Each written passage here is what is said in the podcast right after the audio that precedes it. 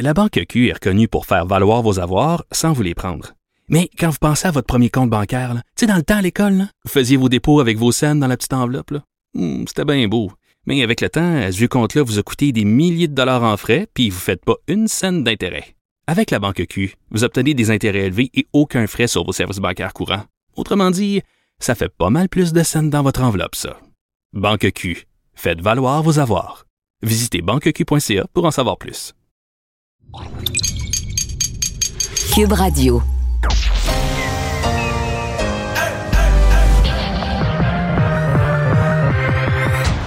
Deux, deux, deux, deux, deux, deux animateurs cohérents, deux visions différentes. Une seule émission, pas comme les autres. Mario Dumont et Vincent Dessureau. Cube, Cube Radio. Bonjour tout le monde, bienvenue à l'émission. Bon début de semaine, bonne semaine de relâche euh, pour ceux euh, qui, qui font quelque chose de spécial ou qui ont pris congé avec leurs enfants. Bonjour Alex. Salut, est là le lundi. Euh, oui, c'est ça, c'est la semaine de relâche qui euh, se déroule quand même avec une météo qui sera pas si facile. là. Du froid, du vent, de la pluie. Ouais, puis euh, c'est- surtout disparate selon les régions. Là, des endroits, tu le dis, avec de la pluie, euh, des endroits aussi, l'Abitibi-Saguenay est moins 40 degrés pour certains endroits, jusqu'à entre 20 et 40 cm de neige pour le même, même sur le Grand Montréal, là, on est dans le plus, je sais pas quoi, il y a plus, on est dans le plus quelque chose. chaud, Puis là, on va tomber, à- on, va, on va passer comme de plus 3 à moins 20 en quelques heures, là, en une douzaine d'heures. là. Ouais, de la, de la pluie, ça va peut-être devenir un peu de neige, un peu de neige à Québec aussi. Disons que ce sera pas uniforme du tout la température et la météo pour euh, la semaine de relâche au Québec. Et bien du vent à travers euh, tout ça, les activités quand même qui sont reprises. C'est-à-dire qu'il semble qu'il y a beaucoup, beaucoup, beaucoup de monde à tout ce qui est activité extérieure. Oui, ça va être euh, bondé. Les gens qui avaient hâte de sortir, somme toute les enfants aussi, là, tanner un peu des rencontres Zoom, ça fait du bien d'aller dehors. Alors, on va tout de suite aller rejoindre euh, Paul Larocque et l'équipe de 100% Nouvelles.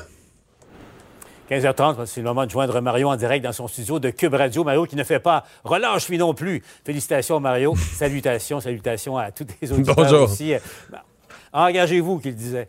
Euh, Mario, euh, un, an ou presque, ça va faire un an, euh, dans, quoi, dans 13 jours exactement que le Québec est, confiné, tout ça, mais l'heure est déjà au bilan. Émission spéciale, on le rappelle, ce soir à 18h30 euh, du côté de, de LCN. Il y en aura toute la semaine d'ailleurs. Mais là, c'est Alain qui a eu accès à, la cellule de crise, au premier ministre également aux principaux acteurs. C'est intéressant, Mario, c'est intéressant. Notamment, notamment parce que, je sais pas ce que, comment tu as réagi en voyant une des entrevues que le premier ministre a données en fin de semaine, lorsqu'il a proclamé que je ne vois pas ce que j'aurais pu faire de mieux. Ça a fait réagir bien des gens compte tenu du bilan euh, euh, au Québec. Là, euh, en entrevue avec euh, Alain, euh, c'est pas tout à fait le même, le même discours et les mêmes propos. Entre autres choses, Mario, il revient sur sa décision de, de, de, de tasser, de chasser Daniel McCann de la santé après la, la première vague et pourquoi il a nommé Christian Dubé. C'est assez intéressant. Tu, tu comprends la, la stratégie du coach derrière le banc. Là? Ouais. Ouais, ouais. Mais derrière ça, il faut penser qu'il a été traumatisé. T'sais, dans le fond, j'avais fait une chronique là-dessus dans le journal il y a plusieurs mois.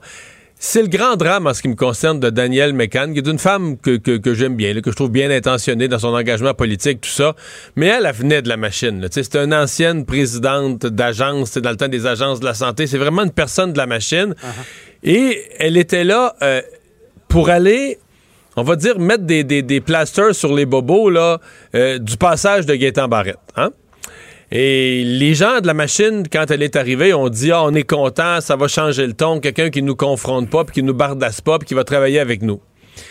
Et cette machine administrative, pour dire merci à Daniel McCann, ben, quand est arrivée une crise, on lui donnait pas l'heure juste, on lui donnait pas les vrais chiffres, on lui donnait pas le vrai portrait. Et, c'est ça qui nuit énormément à Mme McCann. Parce qu'à un moment donné, évidemment, François Legault, lui, se dit, ben voyons, ma ministre de la Santé, moi, moi, je dis des affaires à télé, ou ma ministre de la Santé dit des affaires à la télé, en pleine conférence de presse. Puis c'est pas exactement ce qui se passe sur le terrain. Alors ça, je pense que ça a été, euh, ça a été un des éléments clés. Et à terme, il faut dire, le Christian Dubé s'en sort, euh, s'en sort fort bien, s'en sort mieux. Bon, peut-être moins pris par surprise aussi. Il a eu plus le temps de, de voir venir, de voir les problèmes dans le réseau de la santé, mais s'en sort mieux euh, que, que Daniel McCann. Mais dis à la fin, moi, ce qui me frappe de tous ces bilans, c'est que tu sais, tout le monde a été, puis probablement qu'on ferait le bilan dans tous les autres gouvernements d'Occident, puis ça serait semblable. Les gouvernements étaient vraiment dépassés. Paul, tu suis? Depuis assez longtemps le, tra- le- le travail, mettons, des, des, des- des sous-ministres dans les grosses fonctions. Tu sais, généralement, c'est quand même, ils font un travail où tout est planifié, puis le budget est à telle date. Tu sais, c'est rare là, que, mettons, le, le premier fonctionnaire du Québec, comme Yves dans l'entrevue qu'il a donnée à Alain ce soir, raconte là, que on savait plus s'il allait avoir de la nourriture pour les Québécois. Paul, pas on savait Ouais, plus. mais- pas on savait plus ça. quelle date. Mario, euh, je t'arrête une seconde. Effectivement, je t'arrête une seconde, là, parce que pensons-y, ça vaut le coup. Tu sais, euh, tout le monde, on se posait tous la question au pire de la crise, est-ce que ça va aller jusque-là? Mais cette question-là, euh, Mario, ils se la sont posée euh, au sein du comité de crise. Est-ce que ça pourrait aller jusqu'à une rupture de la chaîne d'approvisionnement pour l'alimentation, mais aussi pour l'ensemble de l'économie du Québec? Ouais. Mais tu sais, je veux pas être caricatural, mais tu sais, il y a une partie du travail, des fois, des hauts fonctionnaires. là, on se demande est-ce que le rapport du sous-comité qui devait être prévu pour la deuxième semaine d'avril va être un peu en retard. Puis le premier ministre sera pas content parce qu'il attendait son rapport. Mais tu sais, c'est rare qu'on est dans. Est-ce que le monde va avoir à manger? Est-ce qu'on va manquer de médicaments, de certains médicaments qui sont importés, etc.? Tu sais, tout à coup, notre machine s'est retrouvée euh, devant des vraies, vraies urgences, des vraies questions. Et euh, on était, écoute, on était mal préparés. Et ça, c'est pas Québec, Ottawa, Washington, toutes les capitales. C'est assez évident que les grands pays du monde s'étaient fait une idée que des pandémies, là, ça arriverait plus. Parce qu'il y a eu la grippe espagnole, ça faisait 100 ans. Puis que là, depuis ce temps-là, il y avait eu le SRAS, il y avait eu le H1N1, mais à chaque fois... C'était un peu moins pire que prévu. Là, on avait une impression, on a fait peur au monde, on a énervé tout le monde avec ça, puis finalement, ça n'a pas été, une affaire si épouvantable. Puis qu'on avait un peu l'impression qu'une pandémie, c'est des gros avertissements. Tu t'entends, un bruit de moteur, puis finalement, ça se calme, puis il n'y a rien. En tout cas, il y y, a quelque chose, mais pas rien pour virer le monde à l'envers. Et donc, les gens étaient sceptiques, et donc, on avait baissé toutes nos formes de garde, toutes nos formes de, de prudence. On avait baissé la garde.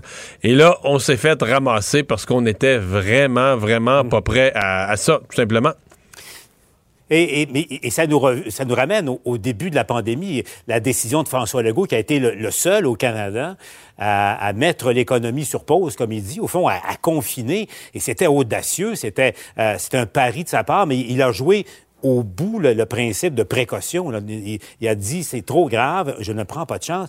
Et l'erreur du, du plan de bataille de Horacio Arruda et, et du gouvernement, ça a été de ne pas penser que c'est par les CHSLD que l'ennemi allait faire le, plus de ravages. Mais Mario, ça, ça- ça me ramène à, à la question de fond, parce que effectivement, tous ces bilans nous reposent et euh, il y a des questions qui ressurgissent en, en quelque part. Mais bon, le mandat de la, de la commissaire à la santé porte essentiellement sur les CHSLD. Mais le problème n'était pas que dans les CHSLD. tu soulèves la question de- des craintes par rapport à la chaîne d'approvisionnement. Moi, je reviens à la pénurie de matériel de protection. Ça a fait mal aux CHSLD, mais aussi aux hôpitaux. Tu la planification de ça. Tu te souviens, Horacio Arruda, quand il a comparé en commission parlementaire, il a parlé d'une réunion le 28 ou le 29 janvier. Et la question avait été soulevée. Mais on n'a jamais eu de, réponse à, ça. La question a été soulevée, mais est-ce a quelqu'un qui a répondu? Est-ce que quelqu'un était en charge d'y répondre? Est-ce que la protection civile, dont, le mandat est de protéger la population contre tous les fléaux, est-ce qu'ils peuvent être mis à contribution? Ça, Mario, c'est le genre de questions qui sont vitales, éventuellement. Et pas sûr que c'est Mme Castonguay qui va y répondre. Le problème qu'on a, c'est que si tu veux vraiment une commission d'enquête qui va regarder tout, les communications, l'approvisionnement, le ministère de la Santé, euh, tous les ministères. Euh, Antoine Robitaille, notre collègue, l'a évalué à 25 ans, mais je suis pas sûr qu'il exagère. C'est une commission qui... C'est Ouais. déjà long, une Non, mais- commission avec un mandat précis, mais c'est une commission qui est absolument Mais- mais- sur tous les aspects. Nicolet, la, la commission Nicolet, là, c'est scientifique, technique, ou, tu elle et ils ont un mandat ad hoc, un peu comme, comme Mme Castonguay, là, mais plus large. Parce qu'il y a des pans qui ne seront pas regardés par Mme Castonguay qui, qui font en sorte qu'elle ne pourra pas. Enfin, je pose la question, elle risque de ne pas pouvoir répondre à, tout, à toutes les questions, tous les problèmes qu'il y a eu en, CHSLD. Non, non, il y, y a une commission, ou en il y a un questionnement à avoir sur les débuts de la pandémie. En même temps, la réponse, on a assez largement. La réponse, c'est qu'on n'était pas prêt.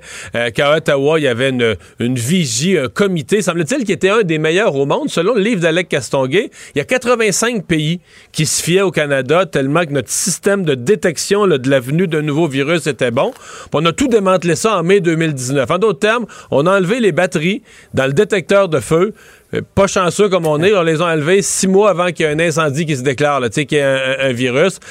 Donc, on s'est on s'est retrouvé vraiment mal préparé. Là, il reste une question pour moi. Euh, je sais, c'était prévu, mais est-ce que, est-ce que le docteur Arruda, c'est normal? Que ce lundi, là, la semaine où tout déboule, donc la semaine du 9 mars, si je ne m'abuse, 8 mars. ouais, 8, 9 mars, le lundi, c'était le 9, là. Et là, C'est le vendredi 13, hein? C'est ça, ouais. c'est ça. Et là, on déballe à François Legault toute l'affaire, tout d'un coup, là.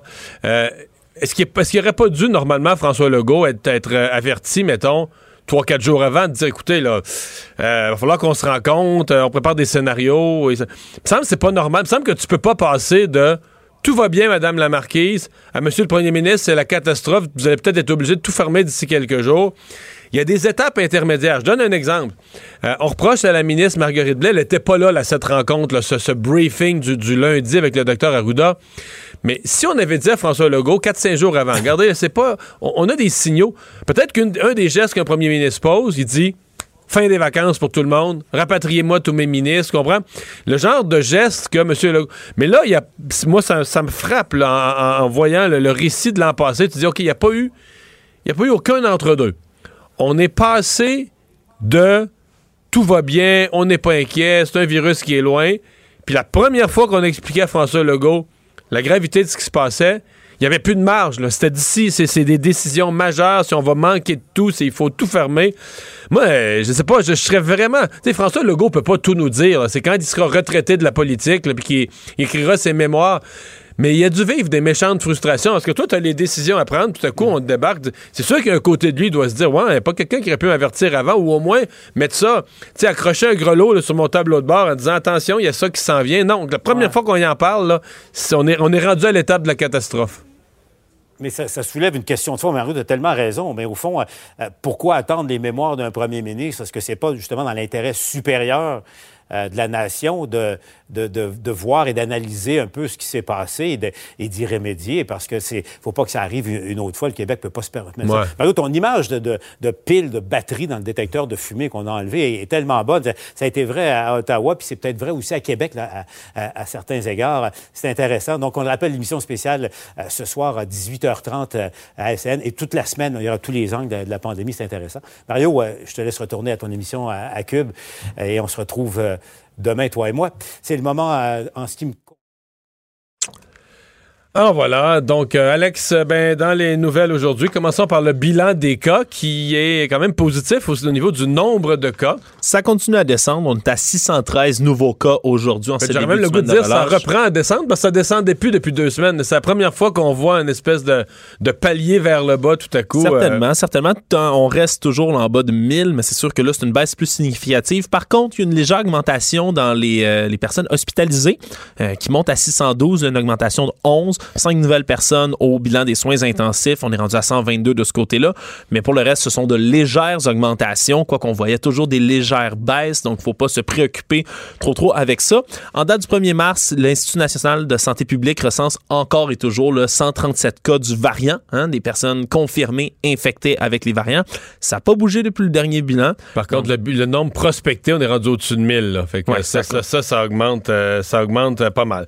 Bon, c'est la vaccination qui retient évidemment euh, l'attention. euh, vaccination massive là, qui euh, s'amorce à Montréal. Oui, il y a 200 000 rendez-vous qui ont été donnés depuis le début de la- du lancement de la campagne de vaccination. Donc, ça s'est ouvert en grande trombe là, aujourd'hui, euh, cette vaccination-là. Ma grand-mère est vaccinée, d'ailleurs. Oh! On l'a appris tout à l'heure. Bonne nouvelle. une très bonne nouvelle. Dans un des, des grands centres montréalais? Oui, elle était au Palais des Congrès, au centre des. Congrès, donc qu'elle a été vaccinée un peu plus tôt aujourd'hui. Des prises de mon avis, rendez-vous. c'est un bon choix. C'est un petit peu plus accessible. Ben, Non, les marches sont quand même longues, très longues, mais un peu moins qu'au stade olympique. Là. un peu moins que le stade olympique. D'ailleurs, le CIUS de l'Est de l'île de Montréal aujourd'hui qui demande là, aux gens qui ont un rendez-vous de se présenter à l'heure et de ne pas se présenter en avance parce Mais que ça, euh, moi, euh, mes grands-mères sont décédées depuis très longtemps, là, mais mes deux grands-mères, s'il y avait eu un rendez-vous pour quelque chose d'aussi important qu'un vaccin qui attendent depuis des mois, c'est sûr que le réflexe naturel, ça aurait été de dire je vais être là une heure d'avance, là, parce que je veux, pas, je veux pas être en retard. Exact. les- Mais là, ça s'applique pas dans ces plates, mais ça peut pas s'appliquer dans ce cas-ci. là. C'est ça le problème. Là, on dit qu'il y a beaucoup de gens là, qui se sont présentés là, euh, des, des, voire une heure là, avant leur rendez-vous pour être certain d'être bel et bien à l'heure. Mais là, c'est que ça cause des problèmes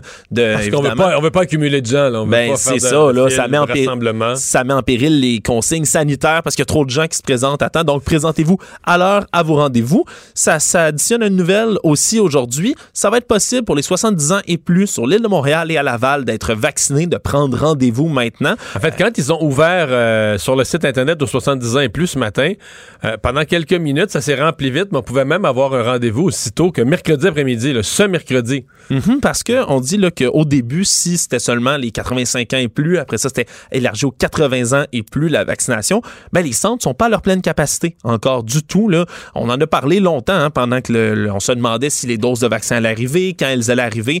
On le dit souvent, le système de vaccination québécois est capable de fournir là, une, grande demande. Une des questions qui se posent, euh, c'est est-ce que les 85 ans et plus, et même les 80 ans et plus à Montréal, est-ce qu'on a sous-estimé le nombre qui sont incapables de sortir?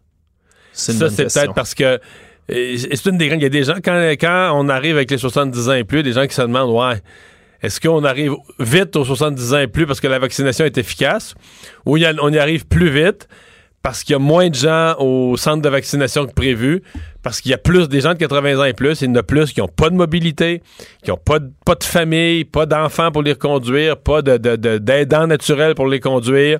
Euh, ils sortent peu, encore moins en hiver. Là, il y a de la glace, comme si c'était passé de la pluie, tout ça, ça fait de la glace. Donc, euh, c'est ça, ça, ça reste une question. Parce que ça, pourrait, savoir ben, ça pourrait vouloir dire qu'il faudra peut-être organiser comme en Suisse là, euh, pour les gens qui sont pas mobiles des des campagnes. Là, là c'est là que les vaccins comme AstraZeneca, les plus faciles à conserver pourraient entrer en ligne de compte, mais des vaccinations à domicile, donc des escouades mobiles qui se déplacent d'une maison à l'autre, mais c'est pas, c'est plus facile à dire qu'à faire. C'est pas évident pour la vaccination. C'est certain, puis encore faut-il savoir là de manière extensive qui, euh, évidemment, est resté à domicile et ne s'est pas fait vacciner. Quoi qu'il en soit, là, les gens, les 70 ans et plus, qui peuvent commencer à prendre des rendez-vous, on dit qu'à Québec, ça va être applicable à partir du 8 mars cette mesure. C'est assez frappant quand même la, bon, Québec à partir du 8 mars, mais moi, ce matin, je m'amusais. quand c'est arrivé à Montréal, 70 ans et plus, tu pouvais avoir des rendez-vous tous les jours, jeudi, vendredi, samedi, dimanche. Je me suis même promené en région. Je suis retourné dans ma région. Quelqu'un de Rivière-du-Loup, ce matin, t'étais encore à 80 ans et plus, donc il n'y a pas, d'histoire de 70 ans. Puis quelqu'un de 80 ans et plus qui avait fait l'erreur de ne pas prendre son rendez-vous durant les, journées de la semaine passée, mm-hmm. il était rendu au 15 avril pour avoir son rendez-vous. Là, ils en ont débloqué. Je pense qu'il y a eu des petites places qui sont libérées. Ils en ont débloqué un petit peu pour le 26 mars. Euh, au Saguenay-Lac-Saint-Jean, on est aux personnes de 85 ans et plus et il n'y a pas de place. Tout est plein. Tous les rendez-vous, toutes les plages horaires sont pleines. Donc, les gens ne peuvent plus prendre de rendez-vous. Pour ça, je suis allé me promener à Saint-Tite. À Saint-Tite, on était au 1er avril pour les gens de 85 ans et plus seulement. À Nicolet, on était au 29 mars pour les gens de 85 ans et plus seulement. Alors, mon point, c'est t'es rendu aux 70 ans et plus dans trois jours à Montréal, puis t'es encore aux 85 ans et plus dans un mois à l'extérieur, l'écart commence à être grand. Je pense que les gens des régions ont bien accepté que Montréal passe avant. Il y a beaucoup plus de cas de COVID à Montréal. J'ai fait le calcul en fin de semaine. Le Grand, le grand Montréal, c'est 85% des cas de COVID. Donc, je pense que les gens des régions ont compris ça, que la crise est à Montréal. Mais, à mon avis, soit qu'on va l'expliquer, puis que, bon, ce matin, euh, Diane Lamar à TVA m'expliquait, ben, tu sais, une fois qu'il y en a beaucoup, beaucoup, beaucoup à Montréal, si on veut pas créer de nouvelles vagues, tu sais, c'est Montréal qui va retourner vers les régions, qui va ramener le virus dans les régions. On a peut-être intérêt à contrôler la situation à Montréal. Mais à mon avis, il va falloir l'expliquer parce qu'il y a des gens en région qui vont poser des. C'est quand tu vas être rendu à Montréal, parce que comme c'est là, à Montréal, la semaine prochaine, tu vas annoncer les 60 ans et plus. Puis quand tu vas commencer à donner des rendez-vous aux 60 ans et plus à Montréal, puis qu'en région, tu as des gens de 85 ans qui seront même pas proches, qui vont encore être à trois semaines d'être vaccinés, hmm. euh, mon avis, ça va crier un petit peu. Là. Il y a peut-être, puis là, je m'avance, mais peut-être là, dans les explications, parlera-t-on là, de, de différences dans la démographie, dans l'âge des gens, euh, région les gens sont plus vieux en région. Là. Techniquement. Techniquement, euh, les gens sont plus âgés. En tout cas, ça peut expliquer. On, verra. Là, dans, On verra. Et peut-être aussi qu'on va ajouter des. Je parle du Saguenay-Lac-Saint-Jean. Moi, je pense qu'au Saguenay-Lac-Saint-Jean, moi, je dis les... tout est plein présentement. Mais peut-être qu'on va ajouter des dates. Probablement qu'on va ajouter des dates. Du personnel, ouvrir des nouveaux centres ça, pour pouvoir euh, distribuer. Évidemment, tout est conditionnel là, au fait que les vaccins, les doses arrivent bel et bien. On rappelle que du côté du gouvernement fédéral, on a toujours confiance que d'ici septembre, on aura vacciné tous les Canadiens et Canadiennes. On va se parler de cette étude internationale. Euh, bonne nouvelle, l'adhésion au vaccin qui est quand même en, hausse, mais en hausse euh, significative. Oui, pendant qu'on parle de vaccin, l'adhésion de la population au vaccin, selon cette étude-là qui a été publiée aujourd'hui par le cabinet Kext CNC, on a étudié dans six pays, France, Royaume-Uni, Allemagne, Japon, États-Unis et Suède. Malheureusement, pas le Canada, mais les données euh, quand même étaient assez impressionnantes. On avait sondé les gens en décembre dernier par rapport à leur adhésion au vaccin savoir s'ils se disaient prêts à le recevoir. En France, entre autres, où aussi il y a beaucoup de scepticisme. En décembre dernier, c'était seulement 40% des gens qui disaient être prêts à recevoir le vaccin. Maintenant, ça a monté à 59% En Suède, on était à 51 en septembre dernier, 51% On est rendu à 76% des gens maintenant qui sont favorables. Au Royaume-Uni, là, ça monte le plus. On est à 65% en septembre dernier, 89% maintenant des gens au Royaume-Uni. C'est ça, c'est ça là, c'est le plus encourageant. Parce que ce qu'ils ont de différent au Royaume-Uni, c'est qu'ils sont vaccinés pour vrai. Ils ont beaucoup plus vaccinés. Et ce que ça veut dire, je sais pas qui me disait ça. Il me disait, c'est quelqu'un qui me parlait de vaccin d'adhésion, puis qui me disait une des, un, des plus grands facteurs pour l'adhésion au vaccin, c'est que son voisin soit vacciné. C'est niaiseux, mais le monde voit quelqu'un à la TV, en Israël, ils sont rendus à 60% C'est tout théorique, là. Mais quand ton voisin, il est un gars bien ordinaire, euh, il est vacciné, puis il va bien, puis il y a pas de corne dans le front qui a poussé, puis il est pas mort. on, l'a entendu souvent dans des entrevues des gens qui se disaient "Ah oh oui, j'ai hâte d'avoir le vaccin, mais j'aimerais pas ça être le premier." Toujours sceptique, c'est sûr, c'est quelque chose qui se qui se montre beaucoup. Mais là, parce que t'es plus le premier là. C'est par millions, là. aux États-Unis, ils sont rendus à quoi? Pas loin de 20 millions de vaccinés. Au Royaume-Uni, quelque chose comme ça, une quinzaine ouais, Ouais, là, au, au, Royaume-Uni, en ce moment, il y a trois Britanniques sur quatre, entre autres, là, qui euh, se félicitent de la gestion de la, de la vaccination dans leur pays. C'est assez différent ailleurs, là. C'est juste 20% en Suède, mettons, par exemple, qui sont satisfaits de la vaccination qui se fait, là. c'est le Brexit. C'est vraiment... Qui aurait pu prédire, à date, là, si tu demandes aux Britanniques, c'est quoi le gros succès du Brexit? C'est la vaccination. C'est la vaccination parce que leur de la santé a étudié le code du vaccin ou a approuvé le vaccin plus vite, parce quasiment ça demandé s'ils n'ont pas eu de la pression politique de travailler jour et nuit. Ça se pourrait. Donc, on a approuvé plus rapidement le vaccin, trois semaines, deux semaines et demie, trois semaines avant le reste de l'Europe. Et avec AstraZeneca, comme ils en fabriquent, ils sont, rentrés en fond de train, ils ont eu l'approbation rapide, ils sont rentrés à fond de train dans la vaccination. Et donc, ils sont vaccinés plus le double en proportion des autres Européens. Donc, euh, les Britanniques se disent, la meilleure chose avec le Brexit, on contrôlait notre vaccin, on contrôlait notre, notre approbation du vaccin, donc on est vacciné avant, avant euh, tout le monde. Sur le, puisqu'on parle d'adhésion au vaccin, je dois te dire que j'ai le droit à ma, petite minute d'exaspération sur les ah, avec plaisir. sur les réseaux sociaux. Non, c'est que il y a des gens sur les réseaux sociaux, puis pas, je parle même pas des, il y a des complotistes un peu, mais des gens qui sont, des gens qui sont, sont borderline chialeux, puis ça, bon, des fois c'est parce qu'ils sont aussi politiquement contre le gouvernement en place, et que peu importe ce qu'il fait, c'est jamais bon, mais qui, qui chialent contre les mesures sanitaires, sont pas d'accord avec les mesures sanitaires, on n'aurait pas dû fermer ça. Il y en a toujours. Il y en a toujours, pourquoi on a fermé ça, puis qu'on nous laisse pas la liberté, puis tout ça. Mais là, bon, j'accepte ça, ils ont droit à leur opinion, tout ça. Des fois, ben, ils sont aussi, euh, sont bêtes parce que ces gens-là, une des choses qu'ils souhaiteraient pour une partie, c'est exemple, ils souhaiteraient que les médias, que ce soit Radio-Canada ou TVA ben, ou les radios, qu'on ne dise pas, par exemple, le nombre de décès de la COVID ou le nombre de cas parce que ça fait peur aux gens. Bon. Ouais, ben là, je veux Comme en cas d'inondation, ne disons pas le nombre de villes et ne nommons pas les noms des villes où il y a inondation, parce que ça va inquiéter tout le monde. Il y a de l'eau quelque part, mais on vous dit pas où. Bon. Ceci dit, ils ont le droit.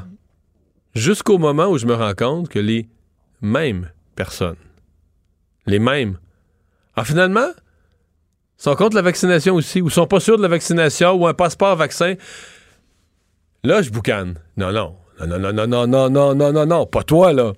Pas toi qui tous les jours est sur Twitter contre le confinement. Puis là, la vraie voie de sortie arrive c'est pas correct, ça non plus. Non, non, non, non, non, non. Tu chiales contre ton problème, mais tu chiales aussi contre sa solution. Tu chiales parce qu'il y a de l'eau dans la cave. Après ça, tu chiales contre le bruit de la pompe, là.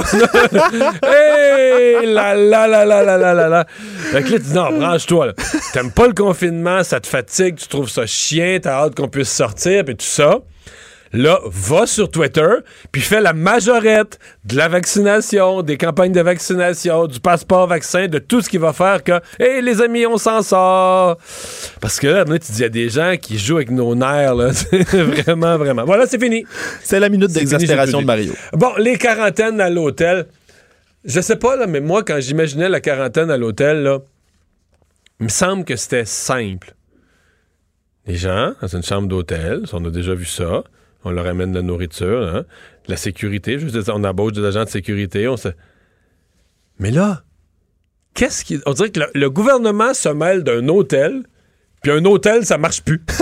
non, mais... Ça semble être le cas, Mario, parce que c'est des images qui sont sorties, entre autres, sur les réseaux sociaux, qui sont devenues virales rapidement, euh, qui auraient encore des problèmes avec la quarantaine à l'hôtel. On voit sur les images, entre autres, des voyageurs qui sont arrivés à Toronto, puis qui, qui dénoncent, là, qui clament, ils n'ont pas d'eau, ils ne reçoivent pas de nourriture de la part des, des- de l'entretien de l'hôtel, il manque de, de nourriture, les gens ont faim.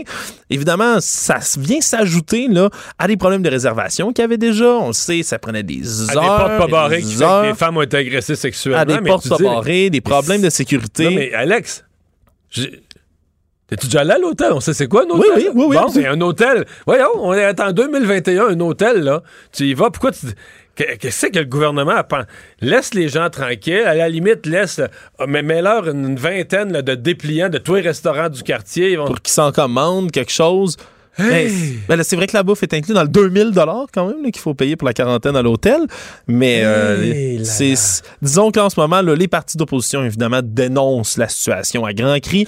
Non, mais en même temps, ça peut pas être Justin Trudeau qui va porter des, des, des, des, des, des, des, des sandwichs dans les hôtels. C'est juste. C'est vraiment. C'est OK, le gouvernement se mêle des hôtels, les hôtels marchent plus. C'est on, écoute il y a clairement un manque d'organisation de préparation de quelque part euh, au gouvernement. Puis en plus c'est pas comme si la mesure avait été appliquée justement là rapidement. Non, ils ont attendu trois semaines pour dire. on va mettre un on délai que faut ça soit bien mettre tout en place faut que tout soit bien organisé. Et là problème de sécurité problème de nourriture problème de réservation. Disons que ça s'accumule. Et euh, vraiment bizarre comme histoire. Là. Une, euh, bon, on a parlé beaucoup de fusillades, d'armes à feu au cours des, euh, des dernières semaines.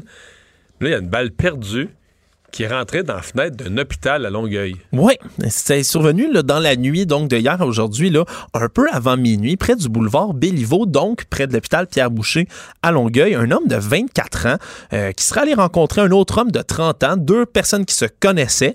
Évidemment, la raison semble inconnue. Peut-être illicite, là, mais évidemment, on n'a pas plus de détails. Est-ce qu'on dit qu'ils sont connus des milieux policiers? Pas pour- même pas, même pas en ce moment, même pas en ce moment, mais le suspect de 24 ans qui, à un moment donné de la conversation, aurait sorti une arme longue, donc une arme à feu, là, pas un pistolet, vraiment une arme longue, et aurait fait feu sur l'autre homme. Quatre balles, quatre tirs qui sont partis. Miraculeusement, son adversaire s'en sort indemne, mais un des projectiles a parcouru 200 mètres de long et est allé fracasser une des vitres du troisième étage de l'hôpital Pierre-Boucher où il y a une salle d'attente pour le département d'ophtalmologie. Alors, je me dis heureusement que c'est le département d'ophtalmologie où Il y habituellement il y a, personne là la nuit. ben, il y a personne là la nuit parce que dans un hôpital, il y a des gens toute la nuit. non, il y a un et département d'oncologie ou d'urgence quelconque. y ça, avait- ça arrête jamais de fonctionner, là, évidemment.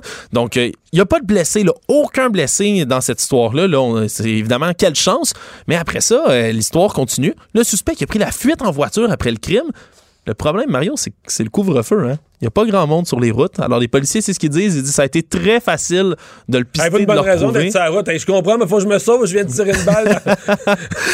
Exact. Ils l'ont localisé rapidement quelques kilomètres plus loin, ont trouvé une arme longue dans sa voiture. Donc, euh, il devrait comparaître là, sous peu.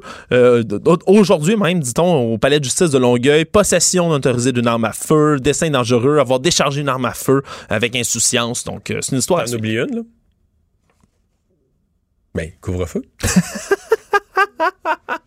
Je sais pas, ils- l'ont pas arrêté Ben pour oui, le couvre-feu, de ce que je comprends, mais va- j'espère Ben qu'ils vont l'appliquer. croire. Ben oui, mais oui. Ah ouais, ils sont 1500 biasses. T'es- C'est pas, euh, t'as pas un papier officiel pour sortir, Non. tirer du gun euh, non, le soir? non, non, non, non, puis c'est pas effacé par le reste. Culture et société.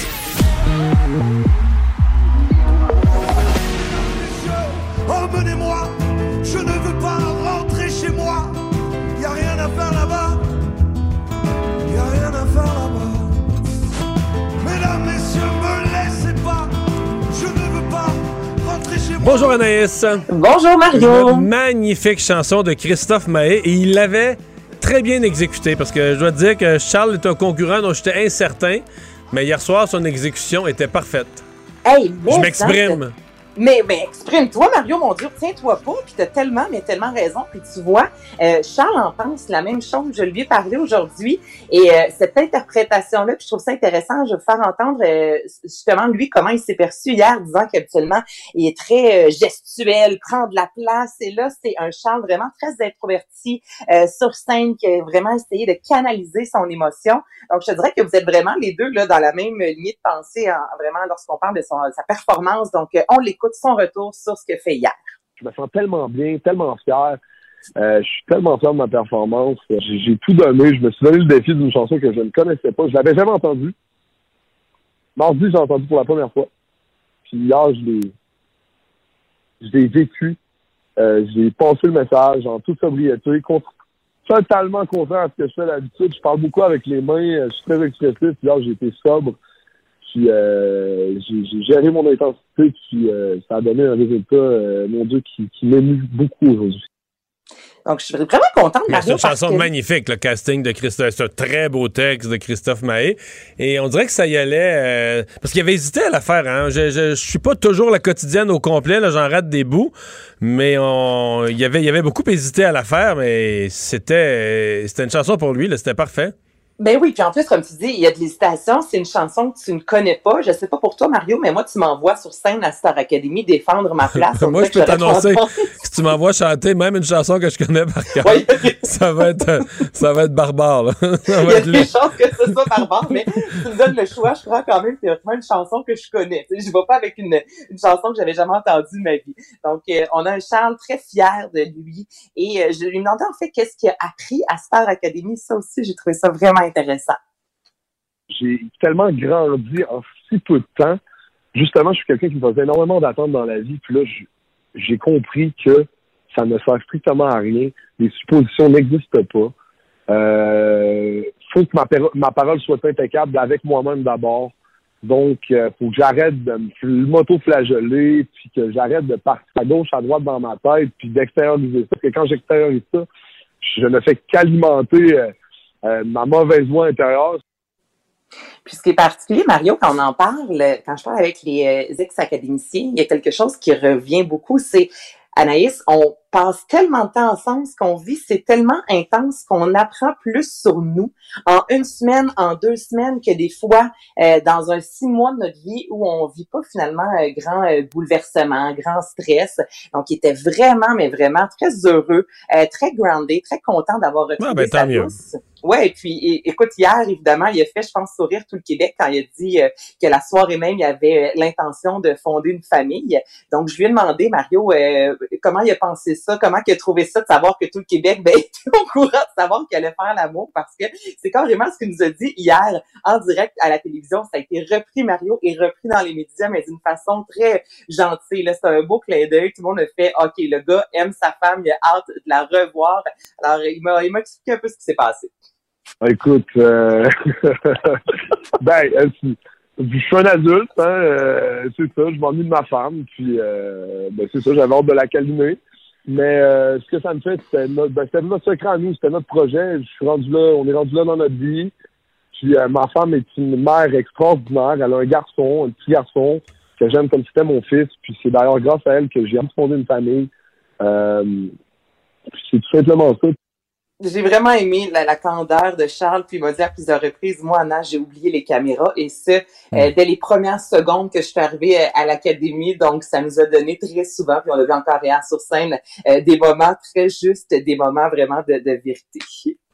un mot sur quand même puisqu'on parle des performances d'hier soir. Il euh, y a beaucoup de choses à dire, mais euh, la plus jeune, le Zara, sa performance sur une des plus belles chansons de, la, francophonie. Puis je suis un gars avec. J'imagine que les filles, théoriquement, une fille doit l'aimer encore plus, mais de Diane Dufresne, j'ai 12 ans. Euh, mais une interprétation très, très, très sentie, très réussie. Hey, 16 ans, ça n'a aucun sens, cette Zara-là. Tu as tellement raison. Puis, autre mot, dans les performances hier, il y a Zara qui m'a vraiment fait sourire et il y a René Simard. Mario, René Simard, tout le monde veut un René Simard dans sa vie. Ouais. Là, il était Parce que René, euh, René, les gens, euh, il a tellement fait de choses, tu sais, puis on, l'a vu à, ben, on l'a connu, il avait 10 ans, puis maintenant 60, là. Mais on oublie Tu sais, les gens qui ont du succès, là, des fois, on se dit, ah, il y a ci, il y a ça, il y a du talent, il était à la bonne place au bon moment. René Simard arrive là hier, là. Il connaît le prénom de tout le monde. Hey, c'est exactement. Il s'intéresse aux gens. Puis euh, j'étais à la maison, Marie-Claude a dit, il connaît probablement le nom aussi des techniciens. Tu sais, c'est quelqu'un qui, s'il décide de faire ça, là, il fait à 100% Il est là, tu il est entier, il est à 100% c'est, c'est, c'est ça aussi René Simard, là. Tu sais, c'est pas un hasard euh, si, euh, s'il a connu autant de succès durant autant d'années. Ah non, non, puis t'as tellement... Moi, c'est ce qui m'a marqué hier, qui remerciait chaque euh, candidat après avoir chanté avec eux. Il connaissait, comme tu dis, le nom de chaque académicien. Puis, on voyait qu'il était pas là pour se donner en show. Il était là vraiment pour transmettre sa bonne humeur avec moi quand il s'est mis presque à danser de la claquette sur scène. Là. Puis, on avait un Claude Dubois avant qui est exceptionnel, mais un Claude Dubois qui ne bouge pas, qui est vraiment là, comme un bâton sur scène puis qui réussit à nous transmettre de l'émotion. Puis de René Simard ensuite qui est complètement... Euh, ben, Claude Dubois a une voix magnifique, là. Mais je veux dire, au, niveau, au niveau de partager quelque chose, d'une communion avec les jeunes... sur scène et tout, ça, là, plus... euh, ouais, c'était beau de voir Grégory Charles qui était très ému aussi de, de présenter euh, quelqu'un qui a fait découvrir la musique, de présenter René Simard. Moi, je te dis, j'ai souri tout le long. Je me disais, ben, je m'ennuie de voir un René Simard. On le voit pas souvent, il sort pas beaucoup dans les émissions euh, de télé, mais il est vraiment solide et on l'aime d'amour. Et un beau numéro sur euh, le mois de l'histoire des Noirs. Dans une soirée, euh, une soirée réussie hier euh, musicalement, là, aucun, aucun doute là-dessus. sondage léger. En fait, c'est une série de sondages légers qui définissent les Québécois. Tout y a passé, là, nos, nos fiertés, nos grandes réalisations. Et là, on demande aux Québécois, on a eu nos humoristes, etc. Mm-hmm. Mais là, nos chanteurs et chanteuses chouchous. Oui, puis c'est correct, Mario, mais je, je vais t'avouer qu'il y a certains noms que j'aurais aimé voir apparaître sur cette liste-là. Puis là, je suis pas... Les noms qui sont méritent amplement d'y être, ces artistes-là. Donc, évidemment, on retrouve en première position notre Céline Nationale. En deuxième position, Ginette Renault. On retrouve Félix Leclerc, Gilles Vigneault, Dédé Fortin, Alice Roby. Écoute, ce n'est que des talents dans les, dans les 25 premières positions. Ce qui m'a un peu agacé, bon, on regarde, en bas de 40 ans, il y en a seulement deux. Mario, on a Charlotte Cardin, on a Marimé. Et j'aurais aimé ça, justement, voir un peu plus la jeunesse. C'est encore là, là, c'est très, lorsqu'on parle d'une grande chanteuse, il y a la voix, et il y a aussi l'émotion. Il y en a qui ont une voix extraordinaire, qui n'ont pas nécessairement l'émotion qui vient avec. Puis il y en a d'autres qui ont de l'émotion, comme on parlait justement de Charles à Star Academy, qui dit lui-même, je suis pas celui qui a une plus grande voix, mais sur scène, je me donne et je partage ce que je vis plus que jamais. Donc, j'aurais aimé aussi voir des artistes. Je vais te faire entendre, exemple, Mélissa Bédard, qui a 30 ans, qui chante. Écoute, là, moi, on peut la comparer, on en a parlé, toi et moi, euh, lorsqu'elle a chanté l'hymne national euh, au Canadien. Tu sais, Mélissa Bédard, elle a du coffre et pas à peu près Ce qu'elle n'a pas, ce qu'elle a, ce qu'elle a pas réussi, parce que je regarde les noms qui sont là, c'est qu'ils ont eu leurs chansons, leurs albums avec leurs chansons propres.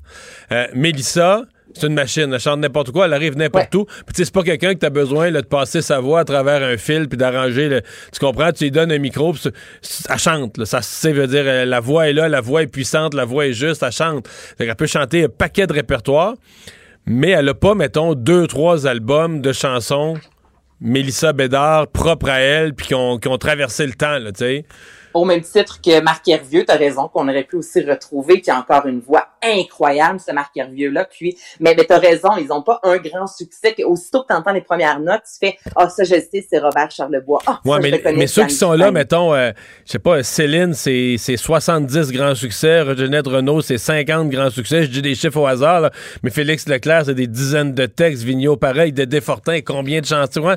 Des gens qui ont leur chanson propre. Et, par contre, je sais pas, je parle des jeunes c'est peut-être de plus en plus difficile de réussir à imposer ces euh, de réussir à imposer ces chansons là. Ben c'est encore drôle, Roxane Bruno. Écoute, oui, c'est vrai.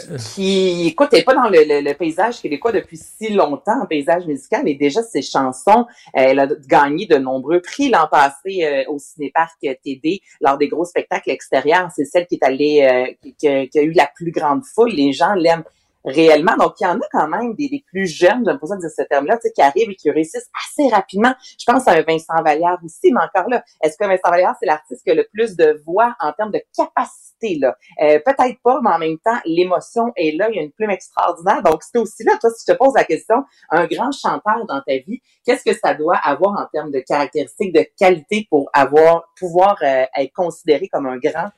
Mais tu sais, au Québec, les grandes, grandes voix d'hommes, là, euh, après Marc Hervieux, Bruno Pelletier, euh, Sylvain Cossette, on a quelques, quelques solides voix. C'est pour ça, tu sais, on a une liste de... On a une liste de 25, là, mais il en manque, à la limite, on pourrait dire, il en manque plusieurs. On pourrait, on pourrait facilement en rajouter.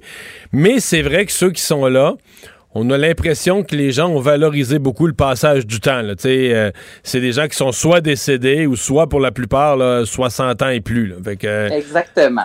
Donc, Bon. je dis pas que ces artistes-là ne devraient pas y être, mais il faut quand même porter attention à une autre génération d'artistes qui euh, ont énormément de, de talent. Une Ariane Moffat, on les connaît, ces chansons, Ariane Moffat. J'aurais aimé ça tant qu'à euh, à, à voir un panel comme ça, voir des artistes un peu plus jeunes, un peu plus de notre époque, et ça enlève absolument rien à Alice Robbie ou encore euh, à Rob Voisine, du tout, du tout. Mais j'aurais aimé avoir un peu plus de jeunesse, s'il vous plaît, dans moi, j'ai été étonné quand même de voir Alice Robbie dans, dans le lot. Ben, j'ai été étonnée aussi. C'est peut-être celle qui m'étonne. Euh, pas que c'est pas une grande chanteuse, mais on dirait que ça a moins traversé le temps et moins connu. Probablement, il y a une génération là, pour qui on est encore euh, on est encore marqué par elle. Tu veux me donner des nouvelles de Terminator? Écoute, Terminator, là, on fait tout, OK, euh, Mario, pour relancer cette franchise-là. Puis je me dis qu'à un certain moment, il va falloir qu'on abandonne, OK? Dans le sens que Terminator, les deux premiers de James Cameron dans les années 80, ont connu un franc succès et c'est parfait comme ça. Mais là, par la suite, Mario, là, Terminator au total, c'est six films. On en a lancé en 2003, 2007, 2015, 2019. Les quatre ont été un flop. On a lancé ensuite, y a une série télé euh, de 2008 à 2009, Les Chroniques de Sarah Connor. Il y a eu une seule saison, Mario, parce que dans une seule saison, on a vu quand même les, les- la chute d'audience là, euh, qui a été flagrant. C'était flagrant à quel point les gens euh, cessaient à chaque semaine d'écouter cette série-là. Donc là, ça marche plus, Terminator. Je, je sais pas comment le, comment le dire plus que ça. Et Netflix vient d'annoncer euh, aujourd'hui, il va y avoir une franchise de Terminator, donc une série animée. Donc là, cette fois-ci, on a fait appel à la gang derrière toutes les portions animées euh, de hum, Kill Bill. Donc, on a quand même fait appel à du monde qui connaissent bien ça, qui ont travaillé sur Batman, entre autres. Mais, je sais pas, moi, je te dis ça, est-ce que t'embarques? Je, je vois Bon, pas là, ce je vais te dire la vérité. Il y a six Terminator. Non seulement j'en ai jamais vu un, mais des fois, il y a des affaires, tu sais, que genre que quelqu'un dans la maison le regardait, puis en faisant la cuisine du coin de Ouais. l'œil, je voyais ça jouer à la TV. J'ai même pas cette expérience-là de Terminator. Sincèrement, là, j'ai aucune idée. J'ai aucune, aucune, aucune, aucune idée. Fait Bon, que, ben, tu vois, je suis pas la clientèle cible, mais moins que pas. Ben, écoute, même ceux qui sont la clientèle cible ont eu le temps de débarquer, comme je te dis, avec les flops par-dessus les flops. Moi, je suis pas non plus euh, la, clientèle. là, je jetterai pas sur Terminator. J'ai vu les deux premiers. Là, quand j'ai vu ça aujourd'hui, tu dans tous les médias, euh, je lisais les exemples premières, qui sont vraiment des médias qui se spécialisent dans le cinéma, dans la télévision. Tout le monde disait, OK, là, on, on essaye pour une dernière fois de relancer cette franchise-là. Et si flop il y a, ben, ben c'est fini, là, Terminator, à maner abandonné. Donc, pour ceux qui traitent réellement, mais tant mieux, vous pourrez voir sous peu sur Netflix une série animée. Mais en gé- on a- J'ai hâte de voir ce que ça va, ce que ça sera. Peut-être que nous serons tous vraiment surpris, mais pour l'instant, on dirait que ça part mal parce que depuis euh, euh, depuis des décennies, finalement, ça marche pas chaque fois qu'on tente de relancer cette franchise-là, Mario. Merci Anaïs. À demain. Salut, à Bye demain. Pour une écoute en tout temps, ce commentaire d'Anaïs Gertin-Lacroix est maintenant disponible dans la section balado de l'application et du site cube.radio. Tout comme sa série balado, Culture d'ici, un magazine culturel qui aligne entrevues et nouvelles du monde des arts et spectacles. Radio. La Banque Q est reconnue pour faire valoir vos avoirs sans vous les prendre. Mais quand vous pensez à votre premier compte bancaire, tu sais, dans le temps à l'école, vous faisiez vos dépôts avec vos scènes dans la petite enveloppe. Hmm, C'était bien beau. Mais avec le temps, à ce compte-là vous a coûté des milliers de dollars en frais, puis vous ne faites pas une scène d'intérêt. Avec la Banque Q, vous obtenez des intérêts élevés et aucun frais sur vos services bancaires courants. Autrement dit, ça fait pas mal plus de scènes dans votre enveloppe, ça. Banque Q. Faites valoir vos avoirs. Visitez banqueq.ca pour en savoir plus. Mario Dumont et Vincent Dessureau. Joignez-vous à la discussion. Appelez ou textez le 187 Cube Radio 1877 827 2346. Alors, un des impacts euh, majeurs de cette pandémie, euh, ça a été sur l'industrie du voyage. En fait, si on regarde du côté économique, c'est sur l'industrie du voyage. Si on le regarde de notre côté personnel, euh, ben des gens qui sont habitués d'aller passer une petite semaine dans le sud euh, pour aller chercher un peu de soleil durant l'hiver, ça n'a pas été possible. Et on se demande quand est-ce qu'on va voyager. Il y a ce texte ce matin, mais qui est un, un long texte d'analyse. C'est pas juste un article, c'est un long texte d'analyse. When can we go on vacation again? Quand est-ce qu'on pourra retourner en vacances? Et CCNN, donc, qui a consulté une panoplie d'experts euh, dans le voyage, des gens qui connaissent l'industrie euh, de tous les continents. Euh, pour discuter du sujet, Michel Archambault, professeur émérite au département d'études urbaines et touristiques de l'UCAM, est avec nous. Monsieur Archambault, bonjour. Bonjour, Monsieur Dumont. Bon, euh, bon, il y, y a beaucoup de questions dans cette euh, question-là. Euh, si on regarde les experts de CNN, pour l'année 2021, on n'est pas très optimiste. là. On dit peut-être quelques étincelles en fin d'année. Vous en pensez quoi? Hum, Je partage euh, les, euh, les analyses, euh, l'analyse ou euh, le, le- le document de CNN pour la plupart. Euh, je pense qu'ils ont totalement raison. On prévoit peut-être la lumière au bout du tunnel pour cette industrie à- vers l'automne, à l'automne 2021, si évidemment euh, tout se passe comme aujourd'hui. On, on ne connaît pas l'impact des variants et euh, également peut-être euh, d'autres d'autres facteurs qu'on ne contrôle pas aujourd'hui, mais on prévoit que l'année 2021, 21, c'est-à-dire euh, va peut-être euh, euh, comme année de référence, la dernière année finalement normale était 2019. Et on pense que 2021, on va atteindre environ au niveau euh, international environ 20-25 de la performance de 2019 pour 2021. Donc, ça sera déjà une amorce parce que Donc, 2020, donc donnez un petit peu. 2020 2021, on, euh, moins que ça. 2021, on aurait eu moins du quart de l'activité touristique de 2019. Donc, une. C'est ça. Hey boy. Euh, Oh, et qui aurait non, lieu, qui aurait lieu euh, principalement en fin d'année. Donc, euh, est-ce que c'est réaliste, ça, de penser que il va y avoir un peu de voyage, peut-être pas un rythme régulier? Eux parlent de, eux parlent de mi-2022 pour un retour à la normale. là.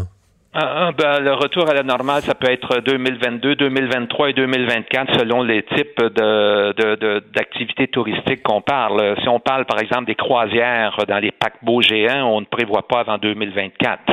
C'est évident. Parce que c'est une industrie qui est euh, à risque et euh, les gens sont très, très incertains par rapport à, à, à l'indu- à cette industrie des croisières où on, où on entasse à l'intérieur d'un même navire sur l'océan deux, trois, quatre, cinq, six mille personnes. Et ça, ça la sécurité là-dedans est une, est une Ouais. dimension très. Et des très, gens- euh, des passagers, des- beaucoup de gens. Ouais, des clients gens- de tous les pays, là. fois. Oui. Ouais. Et, et quand vous dites, euh, évid- évidemment, l'industrie euh, du tourisme, l'hébergement, qui comprend l'hébergement, la restauration, l'aviation, etc., mais on sait que c'est l'industrie qui a été le plus touchée par la pandémie. euh, près de quatre, plus que quatre emplois sur dix euh, ont- ont- sont disparus à cause de la pandémie. Est-ce que, euh, prenons l'été prochain, euh, si euh, l'été passé, quand même, ça avait baissé pas mal le nombre de cas de COVID, il y a quand même un peu, ça a quand même voyagé un peu, même pas mal, à l'intérieur du Québec, même à l'intérieur du, du Canada. hein, des gens Oui. qui sont- promenés à l'intérieur du Canada. Est-ce que cet été, si on avait un été aussi tranquille là, en termes de COVID, là, que ça tombe, plus une partie des gens vaccinés, on pourrait quand même avoir à l'intérieur du Québec et du Canada, mais vraiment une recrudescence encore plus forte du, du tourisme local? Bien, on peut effectivement ce qu'on appelle le tourisme domestique. euh, c'est évident que c'est les tourismes de court trajet, de court séjour euh, sont sont le type de tourisme qui va être euh, qui va être privilégié au tout début. Et l'été, avec euh, je ne sais pas si on arrive à un certain pourcentage de la population qui est vaccinée, avec euh, des mesures de sécurité un peu plus qui vont continuer, avec le beau temps, avec le temps des sucres maintenant que les érables vont couler bientôt.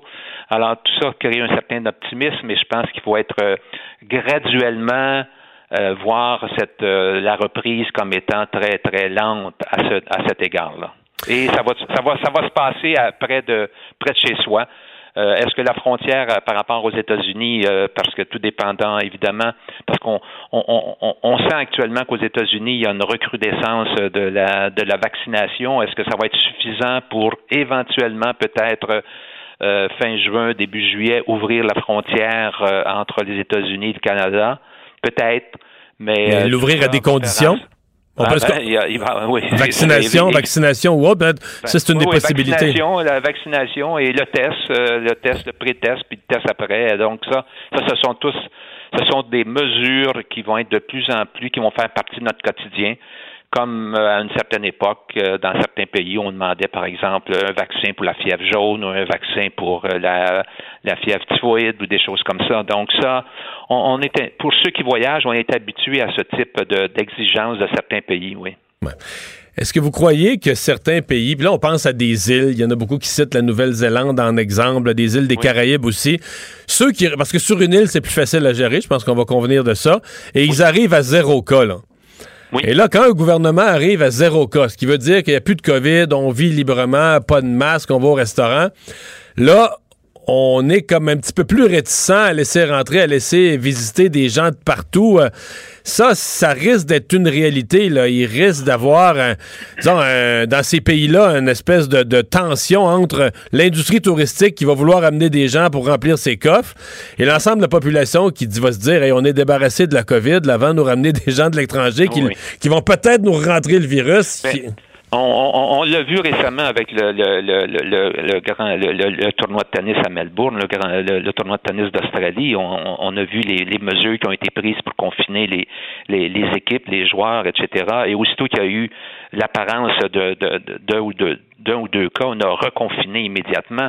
Alors, je pense que ces pays, et, et- et déjà à ce, à ce stade où on se parle, c'est évident qu'il y a un certain nombre de pays qui exigent, euh, qui exigent par exemple, d'avoir euh, ce qu'on a appelé le passeport vaccinal euh, et avec un pré-test qui fait en sorte que ce sont les gens qui vont être privilégiés euh, pour rentrer dans ces pays-là. Aujourd'hui, il y a sept pays euh, qui, euh, qui demandent ou qui exigent ce type de, de, de ce type de passeport, que ce soit Chypre, l'Estonie, la Géorgie, l'Islande, la Pologne, la Roumanie, les Seychelles. Et sans doute qu'on pourrait, on pourrait, on pourrait ajouter certaines compagnies aériennes comme Qan- Qantas, qui est la compagnie australienne. Et l'Australie et la Nouvelle-Zélande vont sans doute suivre de, de, de, de la même façon euh, euh, au cours de l'année, à quelque part en 21 ou 22. Ouais. Monsieur, à ce moment, je, vous- je vous lance sur une question de prospect. euh, mettons, on, on oublie la COVID. Mettons, on est en 2023, puis on est débarrassé du virus complètement là, dans le monde entier. Version optimiste, là, c'est, on n'en parle plus. Est-ce que votre impression, c'est que le voyage sera égal à ce qui était avant, là, va revenir sur sa courbe normale de, croissance. C'était déjà un secteur en croissance, le tourisme. Est-ce que vous pensez qu'il va être plus faible parce que il y a des gens qui vont être restés échaudés? On dit par exemple des gens un peu plus âgés qui, qui vont rester plus échaudés avec ça à voyager. Ou à l'inverse, est-ce que vous pensez que on va avoir, parce qu'il y a des gens qui pensent que ça va exploser après. Les gens se sont mis de l'argent de côté, ils se sont ennuyés de voyager, ils vont être, ils vont être fous furieux Ah, de, de- de faire des, des longs voyages. Qu- Qu'est-ce que vous pensez? Et où la réalité? Moi, moi, moi, moi, je pense que euh, l'épargne actuellement, le, le taux d'épargne est- est- est- n'a jamais été aussi élevé qu'il a été au Canada et, et dans tous les pays, on le voit bien. Mais on fait rien, on va pas au Euh, restaurant, on voyage Et- et- pas. Il y, a eu, il y a eu des qui ont été faites, donc on a eu une, une explosion de la rénovation domiciliaire. On voit que la, l'immobilier est en pleine euphorie au niveau de la vente et des achats de, de, de maisons. Euh, mais tout cela, tout cela fait en sorte que le voyage demeure une activité, même si elle est discrétionnaire, c'est une activité qui est fondamentale. Et, et- et je pense que ça, dès, la, dès la fin de la pandémie, il va y avoir une reprise euh, euh, phénoménale de cette industrie-là. Et, et les premiers qui vont en bénéficier, évidemment, ça va être les, les, les, les pays qui offrent un minimum de sécurité, euh, tant au niveau de l'hébergement, de l'aérien, euh, etc. Et dans ce sens-là, il y a une foule de voyageurs qui sont qui attendent impatiemment de pouvoir repartir. Et, et je pense que 2000 2022, 2023, on va voir, on va voir cela. Et en 2024, on va revenir à ce qu'on était en 2019. Maintenant, le voyageur est plus consciencieux, plus consciencieux de son environnement, euh, de la pollution, euh, de, de, son, de, de, son empreinte écologique euh, et, et, et, il va faire beaucoup plus attention. On dit qu'un voyageur sur trois est, et, va porter plus d'attention à sa façon de voyager. Donc, peut-être que les, les grands le tourisme de masse, on l'a vu avec les, les, navires croisières qui débarquaient à Venise, par exemple, on, la, la, la, municipalité de Venise ou la ville de Venise prend, a, pris des mesures maintenant pour, euh, pour gérer ce phénomène-là. Et on pense que les, les, les, les voyageurs, euh, plus de, ça va devenir une priorité dans le choix de la destination et des activités à faire à l'étranger ou, ou chez soi d'être un peu plus conscient de cette de cette de notre empreinte écologique euh, sur sur notre planète. Et, ça, la pandémie a, a, été un facteur déterminant dans cette conscientisation des voyageurs. Ben, on va, euh, on va voir ça. Qu'est-ce que, comment, comment tout ça se développe. Michel Archambault, merci d'avoir été avec nous. Et au plaisir, monsieur. Au revoir, en espérant que ça a pu euh, faire euh, rêver un peu ceux qui ont le goût de voyager, donner un peu d'espoir, mais c'est un espoir. Si vous lisez tous les experts, c'est un espoir qui doit quand même être géré par étapes. et pour, pour l'été qui vient, je pense qu'il faudra baisser nos attentes, faire peut-être des voyages un peu moins loin. La Banque Q est reconnue pour faire valoir vos avoirs sans vous les prendre. Mais quand vous pensez à votre premier compte bancaire, tu sais, dans le temps à l'école, vous faisiez vos dépôts avec vos scènes dans la petite enveloppe. Hmm, c'était bien beau. Mais avec le temps, ce vieux compte-là vous a coûté des milliers de dollars en frais, puis vous ne faites pas une scène d'intérêt. Avec la banque Q, vous obtenez des intérêts élevés et aucun frais sur vos services bancaires courants. Autrement dit, ça fait pas mal plus de scènes dans votre enveloppe, ça. Banque Q, faites valoir vos avoirs. Visitez banqueq.ca pour en savoir plus. Le remède à la désinformation. Mario Dumont et Vincent Dessureau. Radio. Alors, euh, dans les euh, nouvelles euh, du jour, Alex, il y a des pétitions qui circulent, dont une de la Société Saint-Jean-Baptiste, sur ce fameux dossier du changement de nom de l'aéroport Pierre-Éliott Trudeau. Oui, parce que là, à la suite, évidemment, des nouvelles révélations de la semaine dernière, la CBC qui a déterré un corps diplomatique américain qui datait de 1976, je le rappelle, dans lequel on pouvait dire et voir que Pierre Elliott Trudeau, l'ex-premier ministre canadien, aurait demandé à l'homme d'affaires Paul Desmarais de transférer des emplois, des opérations financières hors du Québec pour punir un peu le Québec d'avoir élu le PQ, euh, évidemment fragiliser l'économie québécoise aussi dans le même euh, du même coup. Donc euh, c'est sûr que depuis ce temps-là, ça vient s'ajouter une longue liste quand même de d'événements historiques pour lesquels Pierre Elliott Trudeau n'est pas très populaire dans l'esprit des Québécoises et Québécois. Et là, on se retrouve à avoir des pétitions justement qui demandent un changement de nom changer de nom directement. La présidente de la Société Saint-Jean-Baptiste, Marianne Alpin, qui, elle, fait valoir que ça devrait plutôt s'appeler L'aéroport René Lévesque, Mario? Ouais, mais euh, moi, euh, moi j'ai un problème avec les changements de nom. Pas, écoute, j'ai écrit, j'ai été très, très dur avec Pierre Elliott Trudeau. C'est épouvantable ce qu'on a appris. Sauf que, je veux dire, l'histoire, c'est l'histoire. Hmm. L'histoire, c'est que c'est bon et c'est mauvais coups. Et s'il y a une chose avec Pierre Elliott Trudeau, euh, comme peuple, c'est qu'on doit se regarder dans le miroir puis réapprendre à voter parce que, je veux dire, plus il en faisait contre les Québécois, plus on votait pour lui, là. Dire, en fin de semaine, je le relatais, puis j'ai pris la peine. Je sais que ça, dans ma chronique, ça prenait beaucoup de place, mais je me disais, il a commencé les deux premières élections, il allait chercher à peu près les deux tiers des sièges au Québec. C'était bon. Sa troisième élection, ça a monté. Sa quatrième élection, ça a monté. Et sa cinquième et dernière élection, il y a eu 74 sièges sur 75 au Québec. Il manquait Joliette ou Rock-LaSalle sauvait son siège. C'est fou quand même, hein? Tout le monde votait pour Pierre Elliott Trudeau. Tout le monde, tout le monde, tout le monde. Il y avait tous les sièges, tous les comtés. Donc, euh, c'est ça. C'est comme... Euh, c'est bon. Est-ce que, c'était trop de données? parce que pourquoi le, nom a été donné à l'aéroport? Ben, c'est pas compliqué, c'est une décision politique, puis les partis, le Parti libéral est toujours au pouvoir. Fait Il y a bien du temps pour nommer ces gens-là. Mais enfin, c'est. Euh, j'ai un débat, à mon avis, qui est un faux débat. Par contre, est-ce que vous pensez vraiment que. Parce que celui qui aurait le pouvoir, c'est Justin Trudeau? Est-ce que, Justin Trudeau débaptiserait vraiment un aéroport au nom de son père pour, de surcroît, le remplacer par le nom d'un indépendantiste aussi québécois? D'après moi, il faut être rêveur pour penser ça. faut être rêveur, mais il y avait d'autres suggestions du côté de Québec solidaire, entre autres. Là, on pense que. Puis ils ont mis une autre pétition en ligne de leur côté vendredi dernier. Euh, puis ils demandent de, rebaptiser ça pour euh, honorer. Fidel Castro. Non, pour. Quoi? Pour honorer une personnalité féminine, Mario. On, Ah. on- on dit qu'il n'y en a pas beaucoup, euh, des personnalités féminines Ben, euh, du, du patrimoine.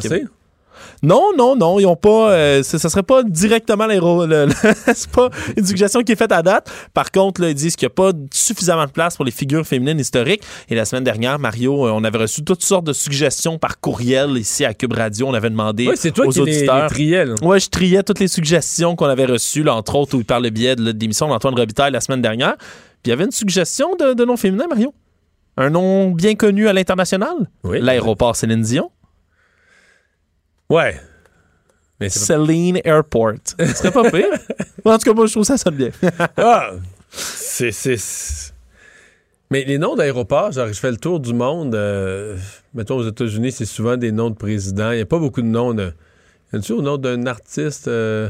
Ah, ben oui, à l'aéroport euh, à. Louisville, au Kentucky, c'est l'aéroport Mohamed Ali. Ah, oui, c'est vrai. Oui, il y en a un qui s'appelle Mohamed. Ali. Je peux pas, je peux pas le replacer, là, mais euh, Donc, ça pourrait être des- Mais il y avait dans les suggestions, d'ailleurs, c'est pas la seule à être du milieu de la culture. L'aéroport Félix Leclerc aussi était ressorti parmi les suggestions. Puis récemment aussi, on voulait changer une certaine station de métro à Montréal pour mettre le nom d'Oscar Peterson. Mais on pourrait le mettre à l'aéroport. C'est une autre suggestion qu'on a reçue. Les suggestions se multiplient. c'est si bien dit. Bon, euh, Sarkozy condamné trois ans de prison, c'est quelque chose quand même. Là. Ouais, c'est une affaire là, vraiment là, qui, est, un jugement qui est sans précédent en France et dont il va faire appel. Euh, à 66 ans, là, l'ex-président Nicolas Sarkozy euh, n'offre pas de prison. Hein, par, par ailleurs, là, il va être assigné à résidence à domicile. Ça avait déjà été déterminé. Euh, c'est un jugement qui, qui intervient dans une affaire là, donc de corruption et de trafic d'influence. C'est un dossier assez compliqué dans lequel, entre autres, là, euh, il avait été soupçonné au départ euh, d'avoir euh, de tremper dans une affaire du financement libyen dans sa campagne victorieuse en 2007. Ce qui est arrivé par la suite, c'est que on l'a mis sous écoute en 2013 pour en apprendre plus sur cette histoire là, donc de financement qui viendrait de la Libye pour sa campagne. Et les juges ont découvert qu'il utilisait une ligne téléphonique secrète sous l'alias Paul Bismuth pour communiquer avec son avocat Thierry Herzog. Il y a une dizaine de leurs conversations qui ont été enregistrées, retranscrites. Et là, le problème, c'est qu'il échangeait des informations privilégiées avec l'avocat contre une histoire d'influence, l'aider à obtenir un poste de prestige à Monaco. Avec un juge, en fait. Oui, alors c'est toute, euh, c'est toute une histoire qui, qui, qui était, qui était revenue. Et là, depuis, évidemment, au procès, il est ressorti. C'était une conversation avec son avocat. C'était donc euh, interdit d'aller l'écouter. Il a le droit Il va en professionnel. appel, d'ailleurs. Il va aller en appel, d'ailleurs. C'est officiel. Mais Donc, là, pour l'instant, c'est une peine de trois ans de prison, une année de prison ferme, mais qui ne ferait pas euh, derrière les barreaux. là, qui pourrait... Exact. Tribunal en le tribunal a adjugé que ce serait en détention à domicile sans, sous bracelet électronique. Oui. Donc, c'est quand même c'est domicile, ce qui veut dire que tu sors vraiment pas. Le bracelet, ça veut dire que c'est pas de sortie. Là. Non, c'est Il y, a une ba- il y a une base dans la maison, puis la base, il faut qu'elle sache le bracelet est à tant de mètres, puis il faut que tu restes. euh, Exact. Donc, c'est c'est sûr que c'est un jugement, c'est c'est extrêmement spécial hein, que, que, que ce genre de situation-là arrive. Ça il devient d'ailleurs le deuxième hein, chef, ex-chef d'État euh, français sanctionné par la justice. On se rappellera que Jacques Chirac, lui, avait été condamné en décembre 2011 mais à avec deux ans une de peine prison. avec sursis. Avec sursis. Donc, c'est le plus, c'est plus sévère dans le cas de Sarkozy. Retour après quelques semaines d'absence sur la place publique hier de Donald Trump pour le CPAC, ce congrès des conservateurs euh, euh, américains. euh, et bon, il, y, en a qui pensaient qu'il allait annoncer euh, son retour d'une façon claire. C'est pas exactement ça. Non, c'est pas... Il se positionne Eh! pour un retour. Ben, disons, écoute, puis on peut l'entendre, Mario, d'ailleurs, là, alors qu'il parlait là, ouvertement. Il a dit qu'il reviendrait peut-être pour battre les démocrates. Pas une première fois, pas une deuxième fois, mais une troisième fois. But who knows? Who knows? I may even decide to beat them for a third time, okay? Beat 'em for a third time. Évidemment, dire une troisième fois, ça supposerait qu'il ait gagné une deuxième fois, ce qui, év- évidemment, n'est pas vrai Ce qui- du tout. et ce qui n'a pas été serré finalement, parce que il, maintient, en, en maintenant qu'il a gagné, il maintient l'idée que c'était une élection très très serrée. là. Tu sais, que tu as perdu, un peu comme si Al Gore en 2000 contre George Bush avait dit, ah, mais il n'y a rien de serré là. Ni aux grands électeurs, il a perdu à plate couture, encore plus au nombre de votes, au vote Le absolu. vote populaire, Le oui. vote populaire, c'est une fois tout compté, là, c'est quoi, c'est 7 millions, 8 millions, Ah l'écart. oui, il a perdu par des millions. de- de- L'écart de- est énorme, l'écart est gigantesque, donc c'est pas une élection. Il, il laisse sous-entendre ça encore. C'est pas une élection qui a été serrée du tout, du tout, ou qui est à, qui est à la limite d'un recomptage. Pas, ou- pas du tout. C'était vraiment là, une entre, c'était vraiment directement Mais- là euh, une et- élection qu'il a perdue et de beaucoup. Et donc hier là, il a continué comme on vient de l'entendre dans l'extrait, un discours que c'est absolument la même chose qu'il faisait avant l'élection. là. Je l'ai écouté presque dans son entièreté. Il parle évidemment il, contre les démocrates, contre Joe Biden. Il dit que l'élection c'était de la fraude. Il a, il a ramené tous les mensonges classiques là, de- de- de- d'un bon discours de Donald Trump. Euh, mais évidemment, il a jamais dit qui, vous, qui irait directement en 2024. Tout ça va dépendre.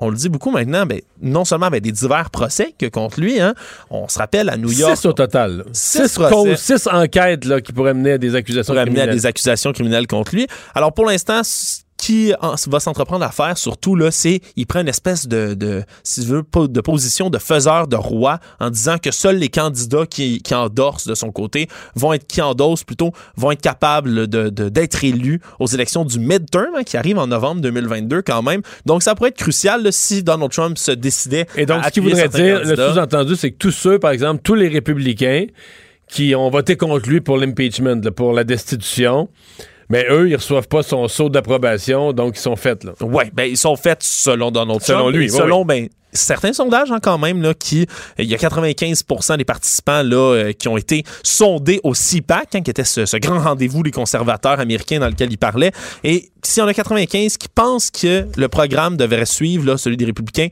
le programme qui a été mené par Donald Trump, il y a 68% parmi eux qui veulent le revoir en 2024. Et finalement, euh, de nouvelles avancées pour l'établissement d'une colonie lunaire. Moi, je suis ça La avec préparation de la colonie sur Mars, bien sûr. Oui, évidemment, c'est vraiment le, le- le- le grand début. là. On le sait qu'il y a toutes sortes de projets là, pour aller faire une colonie sur la Lune. On dit un homme et une femme sur la Lune en 2024, puis la- l'Agence spatiale européenne parle d'un petit village sur la Lune, même une colonie d'ici 2030.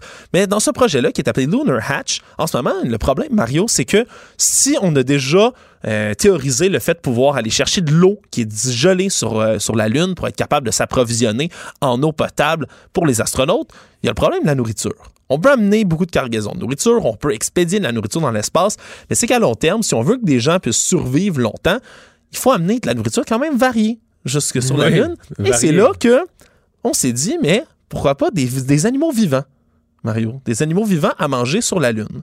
Le problème, c'est que le décollage d'une fusée, ça tue à peu près tous les animaux que tu veux essayer d'amener ou ça, ça, les blesse grandement, ça les traumatise, ça fonctionne pas. Alors en ce moment, une nouvelle solution. Ils veulent embarquer Mario, puis ils ont commencé à faire des tests sur des œufs de poisson. Fertiliser des œufs de poisson avant le départ. Et donc, quand tu décolles, ils ont découvert qu'il y a deux espèces de poissons, entre autres. Le loup de mer, le European Sea Bass en anglais, et un poisson qu'on appelle le maigre, le meager en anglais. Ces deux poissons-là, leurs œufs, ils les ont mis dans un gros simulateur de décollage spatial. Sont restés bons. Oui, oui. Oui, mais là, une fois sur la Lune, là, tu peux pas, tu peux pas faire un lac, mettre de l'eau. faut- Un aquarium, Mario, c'était selon plusieurs critères là, de candidats de poissons, parce qu'on essayé avec plein de poissons. Dans le cas là, du maigre, c'est 95% de ces œufs qui ont survécu au décollage théorisé. Qui te font des beaux gros poissons. euh, Qui font des beaux gros poissons quoi, après deux ans ça. après, trois, ça quand même prend un temps. C'est des poissons, là, euh, on dit après le décollage presque. Là. Tes œufs, tu les gardes déjà dans Non, l'eau. non, mais je parle. euh, ça fait au début, c'est un petit poisson, là. Oui. Mais après ça, ça devient des gros poissons Ouais, quand mais même. là, ça prend un poisson. euh, Euh, Ils disent pas encore les tailles d'aquarium qui veulent embarquer, Mario. Non, non, mais ça prend- ce que je veux dire, c'est que ça prend du temps, là. C'est long, un entre l'œuf et un poisson de 3 livres, là, que t'as de la viande dessus, là. Mais on dit que c'est des poissons qui grandissent vite, dont la fertilisation est rapide, qui ont des, des bébés poissons assez rapidement, et surtout, dont les œufs peuvent survivre un décollage comme ça et qui prennent pas beaucoup d'oxygène dans l'eau. Donc, pour avoir quand Parfait. même. Ouais, ça serait parfait. Alors, il pourrait y avoir du poisson frais au menu pour les astronautes sur la Lune. Des sushis sur la Lune. Le remède à la désinformation. Mario Dumont et Vincent Dessureau.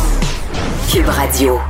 C'est une initiative qui a marqué euh, l'été dernier, euh, dit son nom, une page Instagram entre autres où on invitait, euh, on invitait des, des- des gens, pour beaucoup des femmes, a dénoncé euh, des soi-disant des auteurs d'agressions. Euh, vous ai déjà, je vous ai souvent parlé de ça. Une des choses que j'aime pas, c'est que je suis même pas capable de nommer ce qu'on dénonçait parce que maintenant on mélange tout. Là. Agression, commentaires disgracieux, gestes déplacés, gestes à caractère criminel, quasi criminel, ou juste euh, d'être un gros malpoli. Ça m'a tout se mêle. Là. mais bon, on a eu des, des, dizaines, des dizaines et des dizaines de noms qui se sont retrouvés, dont des personnalités connues qui ont dû s'excuser, qui sont retrouvés dans l'embarras, euh, etc. Euh, mais là, euh, il y a y a une poursuite contre la page, dit ton nom. Et il y a une des administratrices qui avait accepté que son nom soit public, qui avait dit moi j'ai pas de problème, mais il y en a une autre qui avait dit qui avait voulu garder l'anonymat. Et ben elle ne pourra pas garder l'anonymat. Jean-François Marquis a poursuivi au civil les deux créatrices de la page, donc, euh, et euh, son, son avocat, Maître Pierre-Hugues Miller, est avec nous. Maître Miller, bonjour. Bonjour, M. Dumont. Bon, euh, qu'est-ce qu'elle invoquait, cette, cette femme, cette co-responsable de la page, pour souhaiter que son nom reste caché?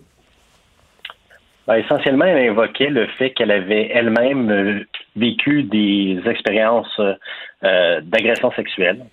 Et euh, la position que nous avons prise euh, a été très simple, a été de dire on, admet ça dans le corollaire où on admet par ailleurs que M. Marquis n'est pas l'agresseur de AA, ce qui a été admis par ailleurs.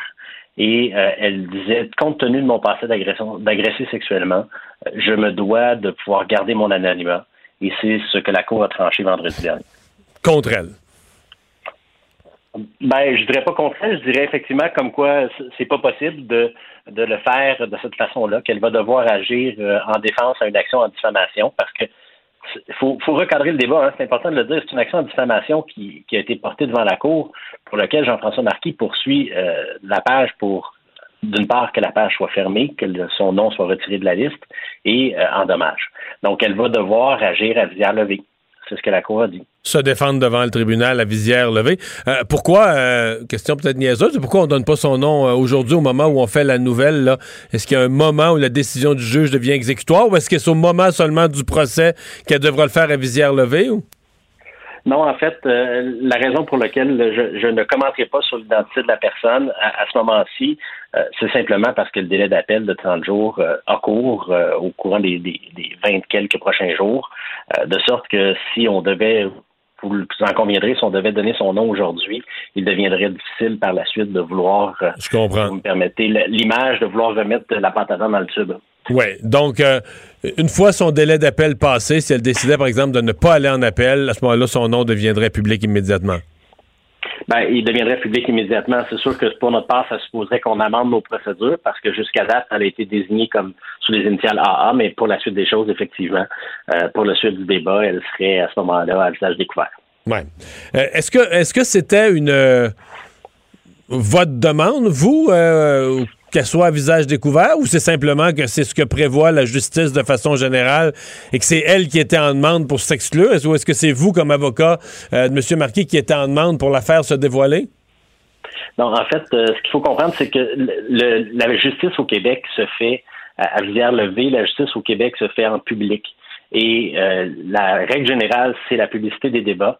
Et lorsqu'on veut demander soit l'anonymat, soit un huis clos ou ce genre de choses-là, c'est à la personne qui en fait la demande de faire la démonstration devant le tribunal de la nécessité de mettre de côté la règle générale de la publicité des débats. Et donc, cette démonstration-là n'a pas été faite aujourd'hui? Le tribunal en vient effectivement à la conclusion qu'elle n'a pas fait cette démonstration-là. Euh, c'est un des éléments de la, décision de, vendredi, mais l'autre élément important, euh, c'est aussi que le tribunal statue sur euh, la possibilité pour eux de faire des dénonciations de façon anonyme et que les gens qui donnent les dénonciations aussi euh, soient protégés de, ce même anonymat-là. Euh, donc, Jean-François Marquis a obtenu la divulgation des dénonciations à son égard des plaintes qui étaient placées contre lui, mais également l'ensemble des plaintes que son nom, des dénonciations que son nom a reçues euh, au courant de, l'été 2020 euh, jusqu'en août 2020. C'est la date que le tribunal pour laquelle le tribunal a statué. Parce que votre client, essentiellement, considère, euh, d'abord, considère qu'il n'a rien fait qui mérite ça et a décidé, contrairement à plusieurs, plusieurs autres, a décidé de prendre action. Ben, en fait, le problème des dénonciations anonymes était lié au fait qu'on ne donnait pas le détail quant à aux gestes qu'on reprochait. Dans votre introduction, vous avez fait part même de la nature des gestes qui étaient reprochés. On n'était pas capable de savoir véritablement ce qu'il en était. Mais c'est au point, je l'ai dit, c'est au point où nous, là, quand on veut en parler au public, on a peine à nommer ça exactement, là, parce que, tu sais, je veux dire, un viol, c'est un acte criminel qui doit être sanctionné par les tribunaux. Un commentaire déplacé, des fois, ça mérite juste de se faire remettre à sa place. Beaucoup de commentaires déplacés, ça mérite d'avoir la réputation d'être un, gros colon, tu vois. Mais c'est pas, c'est pas la même sanction, une remarque déplacée, une fois, euh, une remarque déplacée plusieurs fois, une remarque déplacée plusieurs fois, c'était au bureau en situation d'autorité, puis un viol, c'est toute une série de gestes complètement différents, mais comme un moment donné, on, vient qu'on met tout ça dans un gros magma, puis des pages de dénonciation publique, puis tout le monde passe dans le même tordeur. moi, c'est ça qui me rend un peu mal à l'aise. Ben, il y a plus de 1000 noms hein, sur cette liste-là, mais nous, l'élément qu'on voulait valider, puis l'important pour nous, c'était de déterminer effectivement quel était, le modus operandi, parce que les, les défendresses indiquent qu'ils ont établi un certain modus operandi, notamment qu'ils ne remettaient pas en cause la, dénonciation qui était faite par la personne. Mais ce qui, l'endroit où le bas blesse, quant à moi, c'est qu'on ne faisait aucune vérification non plus pour s'assurer que euh, ces informations-là étaient euh, des informations véridiques. Par exemple, on n'a jamais tenté de communiquer avec M. Marquis pour dire nous avons reçu une dénonciation à votre égard, on vous reproche tel ou tel fait. Avez-vous quelque chose à dire là-dessus? Avez-vous quelque chose à dire, ou sommes toutes pour votre défense? Et ça, on ne l'a jamais confronté à ça jusqu'à la décision de vendredi, puis vous l'aurez compris qu'on n'a pas encore l'information, mais jusqu'à la décision de vendredi, on refusait même à M. Marquis de, lui communiquer les gestes qui lui étaient reprochés. OK, donc son nom circule sur une liste, puis on refuse même de dire pourquoi, qui a dénoncé quoi, puis pourquoi, là? C'est même la position qu'ils ont pris devant le tribunal, euh, M. Dumont. Devant le tribunal, ils ont pris la, position de dire euh, je n'ai pas à répondre à Jean-François Marquis, même de façon confidentielle, même sans que ça soit rendu public.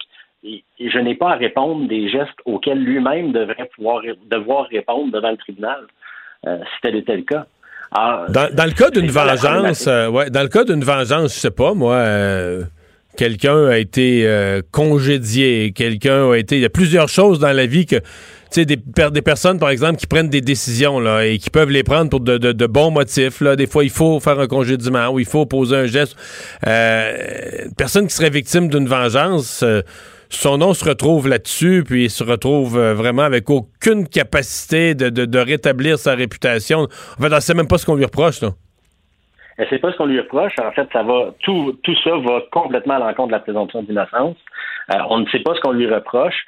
Il y a eu des cas même, je vous dirais y a même un jeune homme de Québec qui, pour vouloir démontrer la, limite du système, a, j'aime pas utiliser le mot de ce temps-ci, mais a comploté avec, avec sa copine pour se faire ajouter sur cette liste-là en créant de faux échanges courriels avec elle. Euh, et il a réussi à se faire ajouter à cette liste-là pour éventuellement dire, écoutez, vous voyez les limites ou le, de, de, votre système, vous avez fait aucune vérification et tout ça a été monté de toutes pièces. Naturellement, ils ont retiré son nom par la suite mais euh, c'était là pour démontrer qu'effectivement, il est possible de se faire ajouter de cette façon-là euh, sans pouvoir contrôler par la suite. ils, ont retiré les choses parce que les deux personnes disaient euh, somme toute, on vous a bien eu. Là. Bien, on va suivre ça. On en a, j'ai l'impression, pour quelques mois, quelques années à voir aller cette cause. Pierre-Hugues Miller, merci d'avoir été là. Merci à vous, M. Au revoir. Donc, l'avocat de Jean-François Marquet, euh, qui poursuit au civil les deux créatrices de la page dit son nom. Et effectivement, ben, les deux créatrices de la page vont devoir euh, dire leur nom. La Banque Q est reconnue pour faire valoir vos avoirs sans vous les prendre. Mais quand vous pensez à votre premier compte bancaire, tu sais, dans le temps à l'école, vous faisiez vos dépôts avec vos scènes dans la petite enveloppe. Hmm, c'était bien beau. Mais avec le temps, ce vieux compte-là vous a coûté des milliers de dollars en frais, puis vous ne faites pas une scène d'intérêt. Avec la banque Q, vous obtenez des intérêts élevés et aucun frais sur vos services bancaires courants. Autrement dit, ça fait pas mal plus de scènes dans votre enveloppe, ça. Banque Q, faites valoir vos avoirs. Visitez banqueq.ca pour en savoir plus. Mario Dumont, un vent d'air frais. Pas étonnant que la politique soit sa deuxième nature. Vous écoutez Mario Dumont et Vincent Dessureau. Le, commentaire de Richard Martineau. Des commentaires pas comme les autres. Bonjour Richard. Salut Mario. Alors, tu veux me parler des piscines d'hôtel Quel Ben, débat! On s'était, on s'était parlé vendredi comme Oui. quoi j'étais censé aller faire des jeux d'évasion parce qu'ils avaient eu le feu vert et finalement à la dernière minute on leur a dit non vous pouvez pas ouvrir. Te, te, te, te poser la question, coudonc, si-tu passé quelque chose dans la nuit entre jeudi et vendredi? Ben, c'est ça. Alors, eux autres se sont fait dire, oui, vous pouvez ouvrir les piscines d'hôtel. Alors là, ils ont fait venir de la main-d'œuvre. Souvent, les piscines étaient vides, donc ils ont rempli, ils ont chauffé, etc. Ils attendaient les gens, ils étaient tout contents. Et il y a un décret qui était publié à 2 heures du matin, comme quoi que non, finalement, euh, il y aura pas de piscine euh, d'hôtel. Et là, tu peux aller te baigner dans des piscines municipales intérieures, des piscines publiques où tu te changes dans des vestiaires en, commun avec plein de gens. Mais tu peux pas aller dans une piscine d'hôtel où tu te changerais dans ta chambre d'hôtel, toi tout seul. Et après ça, tu vas avec tes enfants à, la piscine de l'hôtel. Euh, il y aurait deux bulles familiales dans la piscine. Tu réserves ton heure et ça. Je ne comprends pas. J'a- J'avoue, je veux pas chercher la petite bête noire. C'est certain, on va me dire, il y a toujours des, des incohérences, il va toujours en avoir. Mais là-dessus, ils sont en, en beau fusil, là. Les hôteliers, je peux les comprendre, Mario. Tu sais, c'est- Non, c'est- c'est- moi, je, je la comprends. J'avoue que celle-là m'a un peu échappé, là. Non, écoute, eux autres, on fait venir des gens, puis on leur dit non, il va falloir que vous téléphoniez ces gens-là. Écoute, les, les cinémas porno sont ouverts. J'écris là-dessus aujourd'hui, là. Je sais pas s'il y en a énormément, mais à Montréal, il y a le cinéma L'amour. Et on le sait, les cinémas porno, hein, on encourage les gens. Le film de fait, c'est pas seulement sur l'écran, il est dans la salle aussi, là. C'est un peu comme un bar échangiste. Les gens, euh, bon, baisent entre eux autres pendant que le film joue. Et euh, ça, c'est permis. Quand tu te promènes dans une salle de Comment cinéma porno, ça? là, ben c'est ça, non, mais c'est connu. Il y a eu des reportages et tout ça, ils le disent Ah. eux-mêmes. Puis même devant le cinéma L'amour, c'est écrit, là. En, en toutes lettres, là. Tu sais, c'est- vraiment, là, c'est écrit là-dedans. là. Je suis jamais allé, là. mais c'est écrit là-dedans. Mais tu sais, quand tu te promènes dans la salle de cinéma, là, puis le plancher collant, là, c'est pas du beurre de Ah, popcorn. non, non, non, la, C'est pas du beurre de popcorn. En tout cas, bref, ça. Alors, j'ai dit, j'ai dit à la présidente de l'association des chambres d'hôtel, mais c'est c'est très simple. Mettez un grand écran au-dessus de votre piscine, puis projetez un film de cul, puis là, vous allez avoir le droit de le faire. Mais euh, il y a des incohérences, mais ça, c'est c'est pas une Non, petite ça, je sais incohérence pas c'est quoi celle-là, c'est- beaucoup d'énergie, là. Non, Et moi, ça m'est arrivé, euh, Mario, euh, les- des hivers, ça m'est arrivé en plein hiver. Je me souviens, il y avait un hôtel qui est démoli maintenant, tu connais certainement, à Saint-Hyacinthe, qui était l'hô- l'hôtel des, des, Ouais, ouais, des absolument. gouverneurs. L'hôtel des Seigneurs. L'auberge des, Des Seigneurs. L'auberge des Seigneurs, exactement. Eh oui, à- à- les à- partis à politiques adoraient faire des conseils généraux là. C'est vrai, puis il y a même, euh, je crois, un politicien à un moment donné qui s'était enlevé la vie à cet hôtel-là. Ah Écoute, euh, il y avait, il y avait une piscine intérieure là, avec comme un genre, avec des, des, des arbres, là, puis des, des, des palmiers, puis tout ça. C'est vraiment très spécial. Et l'hiver, à un moment donné, j'avais loué une chambre d'hôtel à Saint-Hyacinthe, puis j'ai dit euh, à mes filles, viens venez, on va aller, on va aller se baigner là-dedans à l'intérieur, ça va être le fun, ça va être trippant. Donc, il y a plein de gens qui avaient euh, arrangé ça, qui avaient loué une chambre d'hôtel et tout ça pour aller avec les enfants là-bas, puis pouvoir se baigner dans la journée. Je ne la comprends pas. Et comme me dit euh, la, présidente de l'association, OK, bon, ils ont pris cette décision-là, mais pourquoi qu'ils nous l'expliquent? On n'a jamais eu d'explication et le décret est apparu à 2 heures du matin sur le site Internet. C'est vraiment très étrange. La même chose avec les jeux d'évasion où je le disais, c'était moi, ma femme et mon fils, on vit déjà ensemble dans une chambre fermée avec un masque pendant une heure, on croise personne, c'est hyper sécuritaire, ils se sont fait dire non. Je ne sais pas ce qui s'est passé exactement, mais c'est très étrange. Curieux. Non, vraiment, celle-là, c'est une, euh, c'est un des mystères là, de la gestion de la, de la pandémie. Est-ce Oui. qu'une traductrice blanche peut traduire les textes d'une écrivaine noire? Écoute, ça c'est fou. Amanda Gorman, là, c'est la petite fille de 22 ans qui a euh, récité un poème lors de l'inauguration, pas l'investiture, pardon, l'investiture de Joe Biden. Euh, maintenant, ces recueils, bien sûr, sont traduits partout à travers le monde. C'est une star totale. Et aux Pays-Bas, il y a eu une grosse controverse parce que la traductrice qu'on avait choisie, elle était blanche. Et on dit que ça prend un- une personne noire pour comprendre un poème écrit par un noir. Écoute, est-ce que ça prend une femme niaise, noire? Là, on niaise, là. Non, mais là, écoute, il y a une controverse. La fille s'est retirée. La fille s'est retirée. Il y a eu tellement de pression. Elle a dit, OK, je le ferai pas. Puis là, OK, euh, bon, est-ce que ça prend une femme noire pour traduire une femme noire? Est-ce que, je sais pas si Amanda Gorman, elle est lesbienne, mais est-ce que ça prendrait une femme noire lesbienne pour comprendre une femme noire lesbienne? Taboire, là, Mario Christie, là.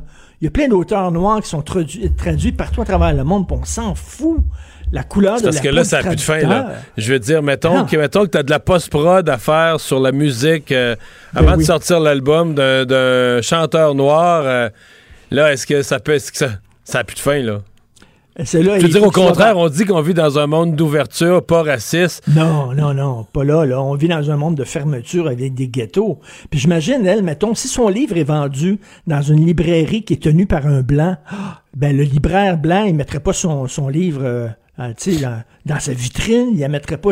Ça prend un, ça prend un Est-ce qu'il a le droit? De. T'as pas, wow. Est-ce qu'il aurait le droit de le conseiller?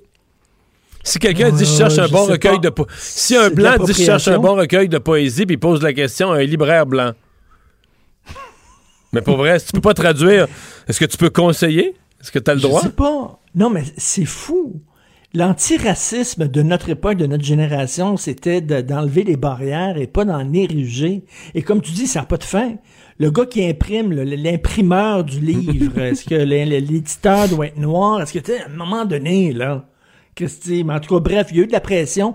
Et non seulement ça, mais la fille, la traductrice qui a d'ailleurs gagné des prix de traduction, c'est une grande tradu- traductrice, elle a dit, je comprends que les gens soient fâchés, je comprends que ça prend une loi. Elle-même, elle a dit, elle, s'est mis le genou à terre. Non, mais ça, dit, ça. Ça, tu peux pas. euh, c'est 99 les- euh, Ça, ça démontre pas qu'elle est d'accord. Ça démontre qu'elle a, elle a vu la grosseur du bulldozer.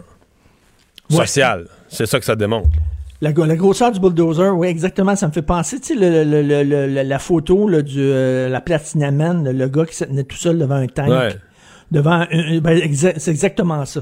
Il y a des gens qui se tiennent tout seuls devant des tanks qui sont capables, puis il y a des gens qui disent non, moi je mène pas ce combat-là, euh, c'est trop dur. Et elle, finalement, elle a, elle a abdiqué un peu comme, euh, comme le fou du roi a abdiqué, tout le monde en parle.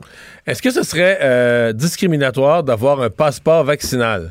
Ben, je me suis obstiné avec Claude Villeneuve aujourd'hui du Journal de Montréal Chroniqueur. Lui il est contre ça. Il dit c'est discriminatoire parce que bon, euh, une fois que tu as tes deux vaccins, tu pourrais aller euh, dans, dans des Il dit que c'est discriminatoire. Je, je comprends même pas l'argumentaire comme quoi. Je, je comprends pas. Je ne comprends pas. En Israël, ils l'utilisent puis tout ça. Il dit oui, mais c'est parce que, mettons, il y aurait, là, il y a seulement 25% des gens vaccinés. Non, Mais il y a seulement Non, non, 5 attends un petit peu, 25 attends un petit peu. des gens vaccinés qui C'est discriminatoire. C'est discriminatoire.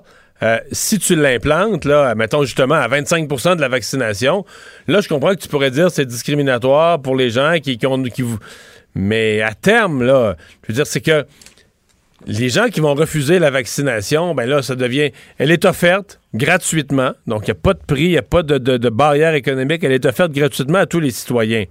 Si tu la refuses, ben, ça devient un choix personnel que tu dois assumer avec toutes ses conséquences, là. Mais même, mais même là, si tu le fais à 25% là, tu sais, les, les, les premiers qu'on a vaccinés, ce sont les personnes âgées. Les personnes âgées, c'est ceux qui ont le plus écopé de l'isolement, euh, des couvre-feux, de, de bon, de, de- du confinement. Si pendant un temps, ils étaient les seuls à pouvoir aller au restaurant. Tu sais, ils, ont, ils ont vraiment ils ont écopé de ça. Ils pouvaient même pas sortir de leur résidence personne âgée à un moment donné. Là. Ils pouvaient pas voir personne. Même si eux sont vaccinés, puis seulement, mettons, les gens de 65 ans et plus qui peuvent aller dans les restaurants parce que c'est les seuls de vaccinés. Ben tant mieux. Je préfère que 25% des gens qui peuvent aller dans les restaurants, puis après ça, ça serait 30, puis après ça, 35% puis 50% que pas pantoute. Là, on dirait non, c'est tout le monde en même temps ou rien, personne. Je ne comprends pas l'idée derrière ça. Mais bref, j'étais pas d'accord avec Claude. Lui, il dit ça fait de la discrimination. Puis en plus, il y a des femmes enceintes qui peuvent pas se faire vacciner. Il y a des gens qui sont malades qui peuvent pas se faire vacciner. Ouais, mais on leur donnerait le passeport vaccinal à ces gens-là. On créerait une exemption. Je sais pas. En, en Israël, ça fonctionne, ça marche. Je comprends pas le discours de, de gens qui disent que c'est discriminatoire. On est dans une pandémie, là. On peut-tu arrêter avec la charte des droits et libertés, là? C'est certain qu'il faut mettre ça un peu en veilleuse, puis il faut voir les choses différemment. On est en pandémie. Merci, Richard. Salut. Salut. La Banque Q est reconnue pour faire valoir vos avoirs sans vous les prendre. Mais quand vous pensez à votre premier compte bancaire, là, tu sais, dans le temps à l'école, là, vous faisiez vos dépôts avec vos scènes dans la petite enveloppe. là. Hmm, C'était bien beau. Mais avec le temps, à ce vieux compte-là vous a coûté des milliers de dollars en frais, puis vous ne faites pas une scène d'intérêt. Avec la Banque Q, vous obtenez des intérêts élevés et aucun frais sur vos services bancaires courants. Autrement dit, ça fait pas mal plus de scènes dans votre enveloppe, ça. Banque Q. Faites valoir vos avoirs. Visitez banqueq.ca pour en savoir plus.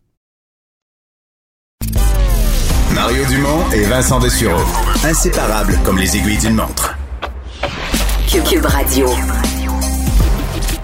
Le, le commentaire de Emmanuel Latraverse. Des analyses politiques pas comme les autres.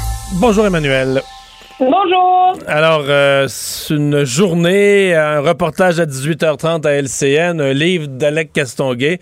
Comme si tout à coup, on est replongé à essayer de comprendre, décortiquer cette année de pandémie. Oui, et, et c'est moi, ce qui ressort de tous ces bilans, parce que M. Legault, ses proches conseillers, tout le monde s'est un peu prêté euh, au jeu là, d'essayer de, de, de nous replonger dans la réalité euh, du printemps dernier. Et pour tout le débat qu'on a sur une enquête publique depuis plusieurs mois et euh, la difficulté de sur quoi tu l'as fait l'enquête publique pour pas que ça dure euh, 50 ans, là, moi, s'il y a une chose qui ressort de ça, c'est à quel point c'est comme l'essentiel, à quel point notre gouvernement a été pris par surprise. Tu sais, c'est, moi, si j'étais François Legault, là, je serais tellement en colère. Je me disais, moi, j'ai préparé un budget, j'enlignais mes affaires, on me disait que tout était sous contrôle. Je rentre un bureau un lundi matin et le ciel me tombe sur la tête. Et je pense que c'est une question fondamentale à laquelle il faut obtenir une réponse parce que euh, on le voit, on l'a vu que nos gouvernements n'étaient pas préparés, mal préparés, ça a coûté des vies, ça a détruit des vies, ça, a coûté des milliards de dollars, ça va prendre des décennies sans remettre. Et la réalité, c'est qu'on le sait maintenant que c'est parce que nos entités et nos agences de santé publique étaient mal outillées pour voir venir ça. Et donc, c'est pas la faute du docteur Arruda perso personnellement, là, on s'entend. Mais il faut comprendre ce qui, l'expertise qui nous manquait au sein de la santé publique au mois de janvier et février dernier et qui, à mon humble avis, nous manque toujours et qui font que le Québec est souvent en retard. Mais pour moi, c'est la leçon première. Quand on lit le livre d'Alec Lassondier ou même quand, quand on écoute le reportage d'Alain ce soir, et que M. Legault dit candidement qu'il passait ses nuits blanches à étudier CNN et lire des journaux européens pour essayer de comprendre et de d'avoir des idées de quelles mesures mettre en place. Mon Dieu, pauvre homme, comment il, comment il pouvait en être réduit à faire ça, tu sais? C'est ça qui est incroyable dans tout ce débat-là. Mais. Comment? Il y a beaucoup. Écoute, on vivait quelque chose qu'on n'avait jamais vécu, donc tout était nouveau. Mais moi, euh, je pense sincèrement que autant il y a une culpabilité collective au Québec, là, euh, des CHSLD, ça faisait deux décennies qu'on s'en occupait mal, c'est là que ça a frappé. Mais rappelle-toi, là, revenons, mettons, en janvier dernier. Il y a un an, un peu plus, là, 13 mois. Quand tu parlais au commun des mortels au Québec, du SRAS, du H1N1, c'était quoi l'opinion populaire? Ah! Ils nous font peur. Ils font peur au monde. À chaque fois, un virus. Tu sais, dans, le dernier 20 ans, ça faisait comme deux fois qu'on avait un virus qui arrivait souvent toujours à peu près de la Chine. Puis là, ben, euh, on menaçait. Puis là, il y avait. Dans le cas du H1N1, il y a même eu une campagne de vaccination. Il y avait quelque chose de bien réel. Mais on en restait après coup avec une sorte de bilan que on s'était, euh, qu'on s'était énervé pour rien un peu. Là. un peu comme euh, des gens, là, quand euh, quand y a pas, euh, on annule l'école, puis finalement, il y a que trois pouces de neige. Qu'on a, a, a paniqué trop vite, qu'on a paniqué pour rien. Et je pense que ça, là, ça nous a fait oublier que dans les années 50, il y a eu une pandémie, il y a eu la grippe espagnole.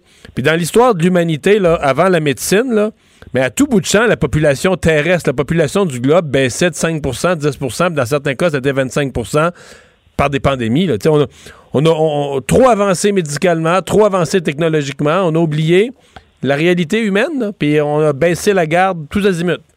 Je suis d'accord avec toi, mais en même temps, on a ce qui a contribué à ça, c'est le discours des autorités de santé publique. Parce que fais retrouve mon, ma chronique du 1er mars entre toi et moi et je suis, je mettrai ma main au feu. J'ai qu'on a dit que les autorités de santé publique disent à tout le monde qu'il ne faut pas s'énerver.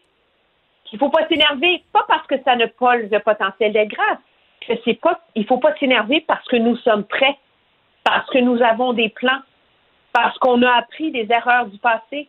C'est ça qui est hallucinant. Je veux dire, c'est, c'est, c'est ça qui est, qui est, qui est frappant. Parce que les questions, elles étaient posées, l'inquiétude, elle était là dans la population. Comment se fait-il que nos autorités de la santé publique n'étaient pas équipées pour faire le tri de la littérature scientifique pour être capable de lire les, les signes, les feuilles de thé? Il y a une partie de la réponse, c'est qu'on sait que l'unité spéciale chargée de ça à l'Agence de santé publique du gouvernement fédéral a été, sinon démantelée, du moins mise sur la glace en mai de, 2019. Euh, Mais la réalité, c'est qu'il a au Québec on a coupé les budgets de la santé publique, on, on, a on est parti de ces agences qui avaient été mises sur pied pour nous préparer à de telles éventualités, puis elles ont été recentrées sur le, tabagisme, le bien-être, etc. Et je crois que ça, ça fait partie des leçons fondamentales. De la même façon que la fameuse réunion du 29 janvier, quand M. Arruda aurait dit Hey, on a-tu assez d'équipements? Il faut avoir une réponse à un moment donné est-ce que le message s'est rendu, à qui il s'est rendu, et pourquoi il a fallu attendre un mois pour qu'on en fasse des commandes. Moi, dans mon esprit, c'est ça qui est fondamental. Bien plus que d'aller trouver les 200 millions qu'on va avoir payés trop pour des masques payés trop cher dans un contexte de folie puis de surenchère. Et pour moi, c'est l'élément le plus fondamental. Euh, parce que il faut tirer des leçons de ça, pas pour placer un blâme sur quiconque, mais pour être mieux préparé la prochaine fois, dans le contexte actuel des changements climatiques, euh, des, euh, des, des, migrations euh, animales, etc., on le sait qu'il va en avoir davantage. Et dans mon esprit, c'est vraiment la leçon la plus grave à retirer de ça. Et ça me surprend qu'on en parle peu dans le débat public. Ben, on aura d'autres occasions d'en parler euh, certainement. Il reste quelques secondes. Euh, demain, finalement, euh, pas de conférence de 17 heures pour annoncer des réouvertures, des confinements. ce que je comprends, c'est que petite mise au point sur la campagne de vaccination avec messieurs Paré et Dubé, puis c'est tout pour demain. Hein? Ben, ça a l'air d'être ça. et donc, ça veut dire que M. Legault est pas prêt à annoncer des grandes décisions. Pourquoi? Parce que je pense qu'il a atteint, euh, c'est bien beau construire euh, l'avion en plein vol, mais c'est quand même un sage politicien. Je pense qu'il apprend de ses leçons. Et moi, si j'étais lui, puis je voyais les chiffres de variants au Québec en ce moment, euh, les cas qui montent à certains endroits, je pense que le gouvernement va vouloir attendre d'avoir davantage d'informations pour faire des, des nouvelles précises aux Québécois. Puis en plus, pourquoi pas politiquement, surfer sur le bonheur de la vaccination pendant une couple de jours de plus? Ça fait tellement du bien à tout le monde. Merci, Emmanuel. Salut. Au revoir. Pour une écoute en tout temps, ce commentaire d'Emmanuel Latraverse est maintenant disponible dans la section balado de l'application ou du site cube.radio. Radio. Tout comme sa série podcast, Emmanuel présente un balado qui vous fera découvrir qui sont les hommes et les femmes derrière nos politiciens. Le hockey a tellement évolué, les jeunes maintenant, ils ont des skills comme ça se peut pas. Puis ces kids-là, ils rêvent à... Jean-François Barry. Un animateur pas comme les autres. Bonjour Jean-François. Salut Mario. Je me suis couché tard euh, samedi, dans la nuit de samedi à dimanche, parce que j'ai regardé le match dans l'Ouest canadien jusqu'à la fin. Mais je le sais, on se textait. On s'est texté. Mais non, mais je dois t'avouer que normalement, le 3 contre 3, le but, c'est d'être sur le bout de sa chaise parce que tu vas vivre un des moments les plus excitants. Et j'en peux plus d'être assis dans le fond de mon fauteuil à bougonner en sachant d'avance ce qui va arriver. Là. ça n'a pas d'allure. Le Canadien, on sait qu'ils gagneront pas c'est le, 3 contre toi, là, mais c'est horrible. C'est une. Je pense pour les partisans, à chaque fois, c'est vraiment un supplice. Ben écoute, euh, je pense qu'il restait 5-6 minutes à jouer quand je t'ai euh, texté euh, il faut pas aller en prolongation, on va perdre. on, est, on est rendu à ce point-là. En fusillade, on, se donne une chance, mais en prolongation, on sait qu'on va perdre. Fait que ça, c'est ça, c'est inquiétant. Mais comment tu peux mettre. J'aime bien Dano comme individu, mais il n'a pas compté un but de la saison. Même pas une rondelle qui aurait frappé son patin par accident, qui aurait rentré dévié. Zéro, là. Comment tu peux le mettre dans un moment où c'est all-in à l'offensive, là, ça se garoche tout bas, tout côté pour aller marquer un but? je, vais, te donner l'explication parce que l'entraîneur Dominique Ducharme l'a donné. Puis, je me suis couché probablement encore plus, tard que toi. Puis, j'étais tellement comme euh, un peu en maudit. J'ai dit, je vais attendre les, points de presse. D'habitude, on a les points de presse. Euh, mais je sais, on va me dire que c'est pour la mise au jeu. Là. Ben, en fait, c'est ça. Son plan, c'était mise au jeu. On, prend la rondelle, puis Dano s'en va changer. Dano, il aurait fait 10 secondes. C'était ça le plan de Dominique Ducharme, il l'a expliqué. Là, Dano, prend pas la mise au jeu, court tout partout sur la glace, fait rien d'utile, l'adversaire marque, on ramasse nos gants. Euh, je, je, pense que Dano, il est pas prêt de retoucher au 3 contre 3. Là.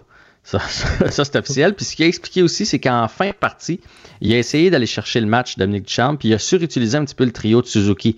Il revenait là au, euh, à chaque fois qu'il y avait une chance, un arrêt de jeu, une pause publicitaire, il ramenait le trio de Suzuki. Fait que lui, il les trouvait pas euh, frais et dispo pour entreprendre la prolongation. Euh, il trouvait qu'Armia, puis j'étais assez d'accord avec lui, que Armia avait joué vraiment une très bonne partie. Fait que, ça, au moins, j'ai aimé ça dans son discours. Armia, il l'a senti comparativement, mettons, à Julien avant, où est-ce que bon match, pas bon match. Et je me souviens même en fusillade, je me souviens pas, c'est arrivé cette année, le gars avait déjà deux buts. Tu sais, tu as deux buts dans ta game, tu es dans, dans ta zone. On s'en va en fusillade, il l'envoie même pas. Tu sais, moi, ça, pour moi, c'est incompréhensible. Fait que, on va lui donner le bénéfice du doute. Il, allait, sa stratégie, c'était mise en jeu. Armia restait, Petrie restait. Il y a quelqu'un qui hmm. embarquait à la place de Dano, puis après ça, il ramenait Suzuki. Fait qu'on va lui donner ça. Monsieur Desfoulés, on va arriver à tes nouvelles. Non, mais attends, comme il expliquait aussi, il a dit qu'on est probablement dans une des pires divisions. Et là, ça, ça, sans le vouloir, il a quand même parlé un petit peu d'une faiblesse du Canadien.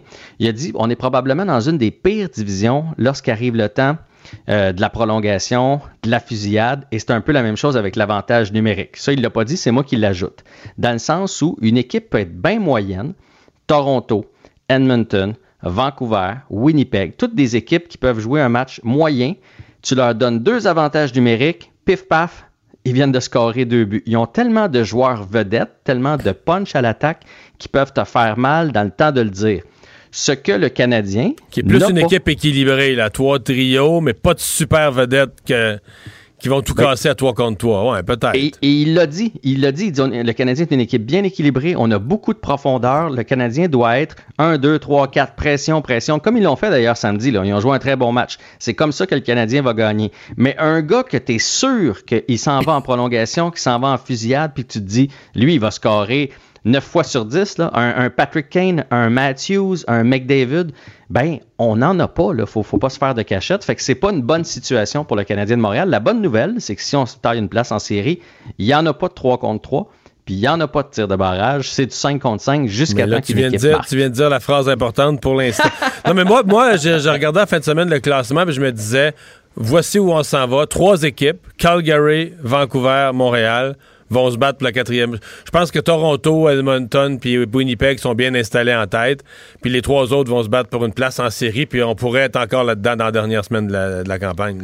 Mais moi, je pense qu'Edmonton va redescendre. Ils ont des matchs en main. Ils sont pas, sont pas tant que ça en avance sur nous. Puis ils ont, joué beaucoup Vancouver, là, qui malheureusement se cherche beaucoup depuis le début de l'année. je pense que Edmonton, Montréal, Calgary, Vancouver, là, pour la 3, 4, 5 et 6, là, ça, ça va brasser. Anderson, euh, est-ce qu'il revient?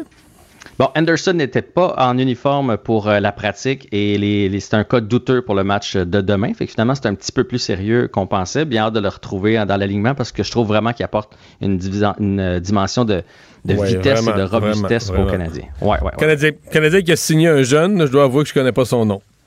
Non, mais moi non plus, mais j'ai cherché, puis euh, j'ai écouté les, commentaires sur, de Joël Bouchard. C'est Gianni Fairbrother. C'est un joueur de 6 pieds 1, 200 livres, un défenseur qu'on a repêché en 2019, donc la même année que Cole Caulfield au troisième tour. Euh, il a manqué une partie de l'année passée, lui, à cause d'une blessure, mais ils l'ont trouvé bien impressionnant avec le Rocket depuis le début de la saison. Puisque Joël Bouchard disait, chaque fois qu'une organisation peut s'entendre avec un joueur repêché dans son organisation, c'est une bonne nouvelle. Donc, euh, salaire de base plus boni, donc 750 000 par saison, 75 000 s'il joue dans la Ligue américaine. Et ça va être la question euh, quotidienne à chaque jour de match pour Dominique Ducharme. Price ou Allen? Il n'est pas encore décidé, il se donne le temps. je te dirais, samedi, c'est presque le pire résultat. Il a, été peu occupé Allen. Probablement que si ça avait été Price, le résultat aurait été le même. Euh, il n'a pas gagné, il n'a pas perdu. Il a perdu en prolongation. Fait qu'il n'y a pas une réponse claire. Puis là, tu sais, Ottawa, si tu mets Price qui a une contre-performance, est-ce que tu envoies Allen pour les deux matchs contre Winnipeg? Euh, c'est, écoute, c'est vraiment une patate chaude pour Dominique Ducharme. Il a dit qu'on aurait une réponse demain en jour. Ça va être son cauchemar comme nouveau coach, là, je veux dire. à moins que Price se replace, mais ça, risque d'être son cauchemar pour des semaines à venir. En passant à Ottawa, Winnipeg, Winnipeg, cette semaine, euh, c'est pas de bon augure. C'est pas des équipes contre lesquelles le Canadien a eu du succès récemment. Pas tellement, mais on va jouer des bons matchs. J'ai confiance. Ah, t'es confiant. Bon. Ouais, ouais, j'ai confiance. Hey, à demain. On s'arrête. Pour une écoute en tout temps, ce commentaire de Jean-François Barry est maintenant disponible dans la section balado de l'application et du site cube.radio. Tout comme sa série balado, Avantage numérique. Un magazine sportif qui aligne entrevues avec tous les acteurs du monde du sport. Cube Radio. La Banque Q est reconnue pour faire valoir vos avoirs sans vous les prendre. Mais quand vous pensez à votre premier compte bancaire, tu sais, dans le temps à l'école, vous faisiez vos dépôts avec vos scènes dans la petite enveloppe. Hmm, C'était bien beau.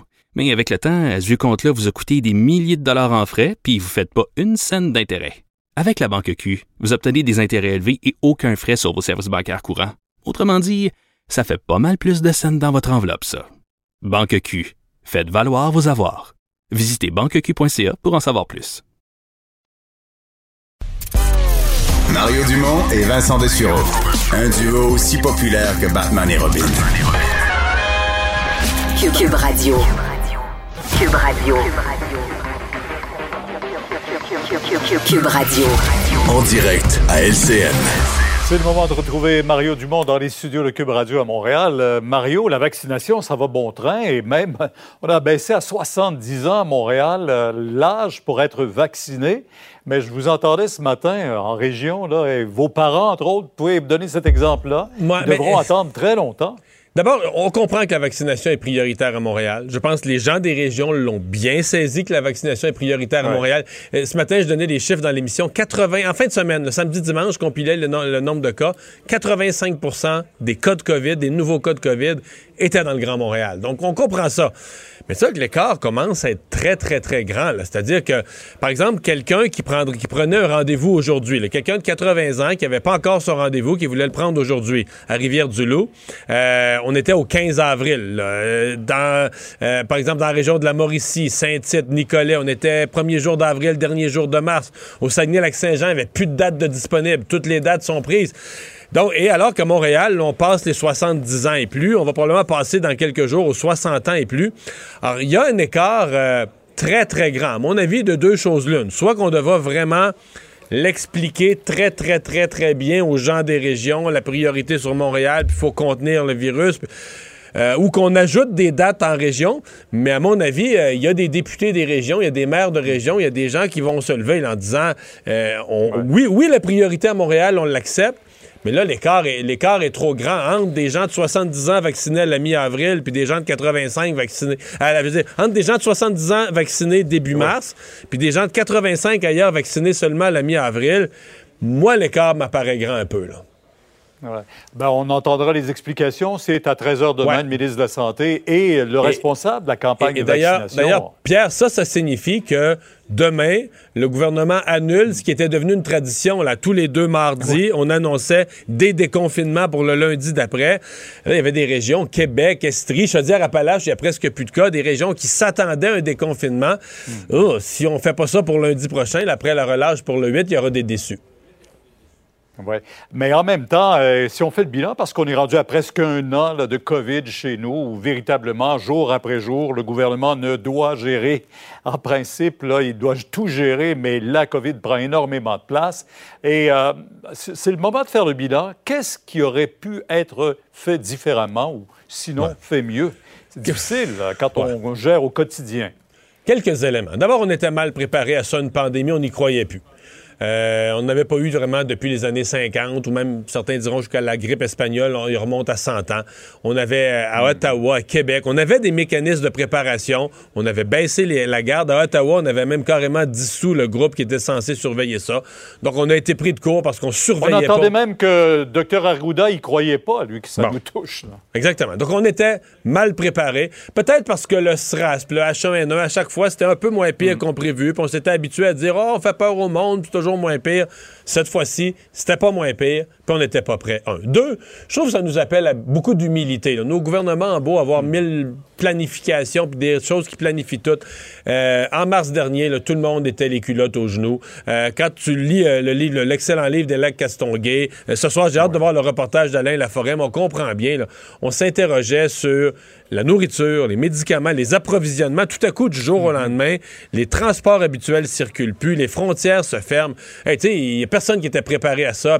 Donc, nos gouvernements ont été vraiment pris de court. Puis il y a une dose d'humilité à dire, regarde, c'est, on a, pas vrai que tout le monde était, tout le monde a fait ce qu'il a pu là-dedans, tout le monde a fait de son mieux, tout le monde a fait, a fait ce qu'il a pu. Moi, dans des choses que je retienne quand même, c'est que euh, le style de gestion de François Legault, on le voit à travers tout ça. Centralisé, peu de gens autour de lui. Il y a des gens qui vont aimer moins ça parce que c'est moins de consultations. Mais Québec-Ottawa, là, capacité de décider. Pour moi, on voit François Legault, il est décisif, il est prêt à vivre avec les conséquences de ses erreurs, mais capable de prendre des décisions. À Ottawa, on est beaucoup plus dans on veut consulter, on veut que tout le monde soit autour de la table, mais des fois, c'est un peu plus long avoir une décision, pas mal plus long. Mais on a même vu que sa, disons, sa notoriété et encore sa popularité à M. Legault n'en souffre pas, loin de là même. Euh, un sondage léger aujourd'hui, 73% euh, des gens qui approuvent sa gestion de cette crise des fois, maintenant. Des fois, Pierre, c'est l'après-crise qui est tough dans l'opinion publique. Oui. Ça ne veut pas dire qu'il va gagner tout à la prochaine élection. On verra ça. Merci. À suivre. Au revoir. Alors, Alex, euh, il y a l'Organisation mondiale de la santé aujourd'hui qui s'est exprimée. Euh, dans, l'optimisme général de la baisse des cas et de la vaccination, c'est pas le message qu'on avait le goût d'entendre. Non, l'OMS, euh, peut-être sont réalistes, mais c'est un peu casseux de parté aussi en bon québécois. Là, ce qu'ils disent aujourd'hui, là, euh, l'OMS, donc l'Organisation mondiale de la santé, qui a jugé aujourd'hui que c'était irréaliste de penser que l'humanité serait débarrassée de la COVID-19 d'ici la fin de l'année. C'est un message qui été passé. L'humanité, c'est sûr. non, il y a des pays qui sont bien trop... Nous, on chiale qu'on a notre vaccination, mais il y a des pays qui n'ont pas commencé, des pays très pauvres. Juste l'organisation clinique de vaccination, ça va. Exact. ça a été transmis aujourd'hui. C'est Michael Ryan, le directeur des opérations d'urgence de l'Organisation mondiale de la santé, qui parlait de ça. D'ailleurs, se sont félicités. Là, tu parlais des pays où c'est pas commencé, mais là, le dispositif COVAX qui est censé pouvoir aider, ça s'amorce. Vendredi, on a eu de livré au Ghana. Exact. Ghana, Côte d'Ivoire, là, aujourd'hui, ça s'est amorcé, entre autres, la vaccination. Donc, ce sont, somme toute, des bonnes nouvelles, mais il a quand même fait une pointe hein, aux pays plus développés comme le nôtre en disant c'est quand même déplorable de voir que, puis évidemment, l'homme étant l'homme, puis tout le monde va essayer de se servir en premier dans cette pandémie-là pour leurs intérêts économiques, mais lui a quand même rappelé que c'est un peu égoïste qu'on vaccine pas tous les travers de la santé et les personnes vulnérables au travers de la planète en premier avant de les, de les tirer au grand public. Disons que tous les pays ont en priorité de vacciner leur propre population avant.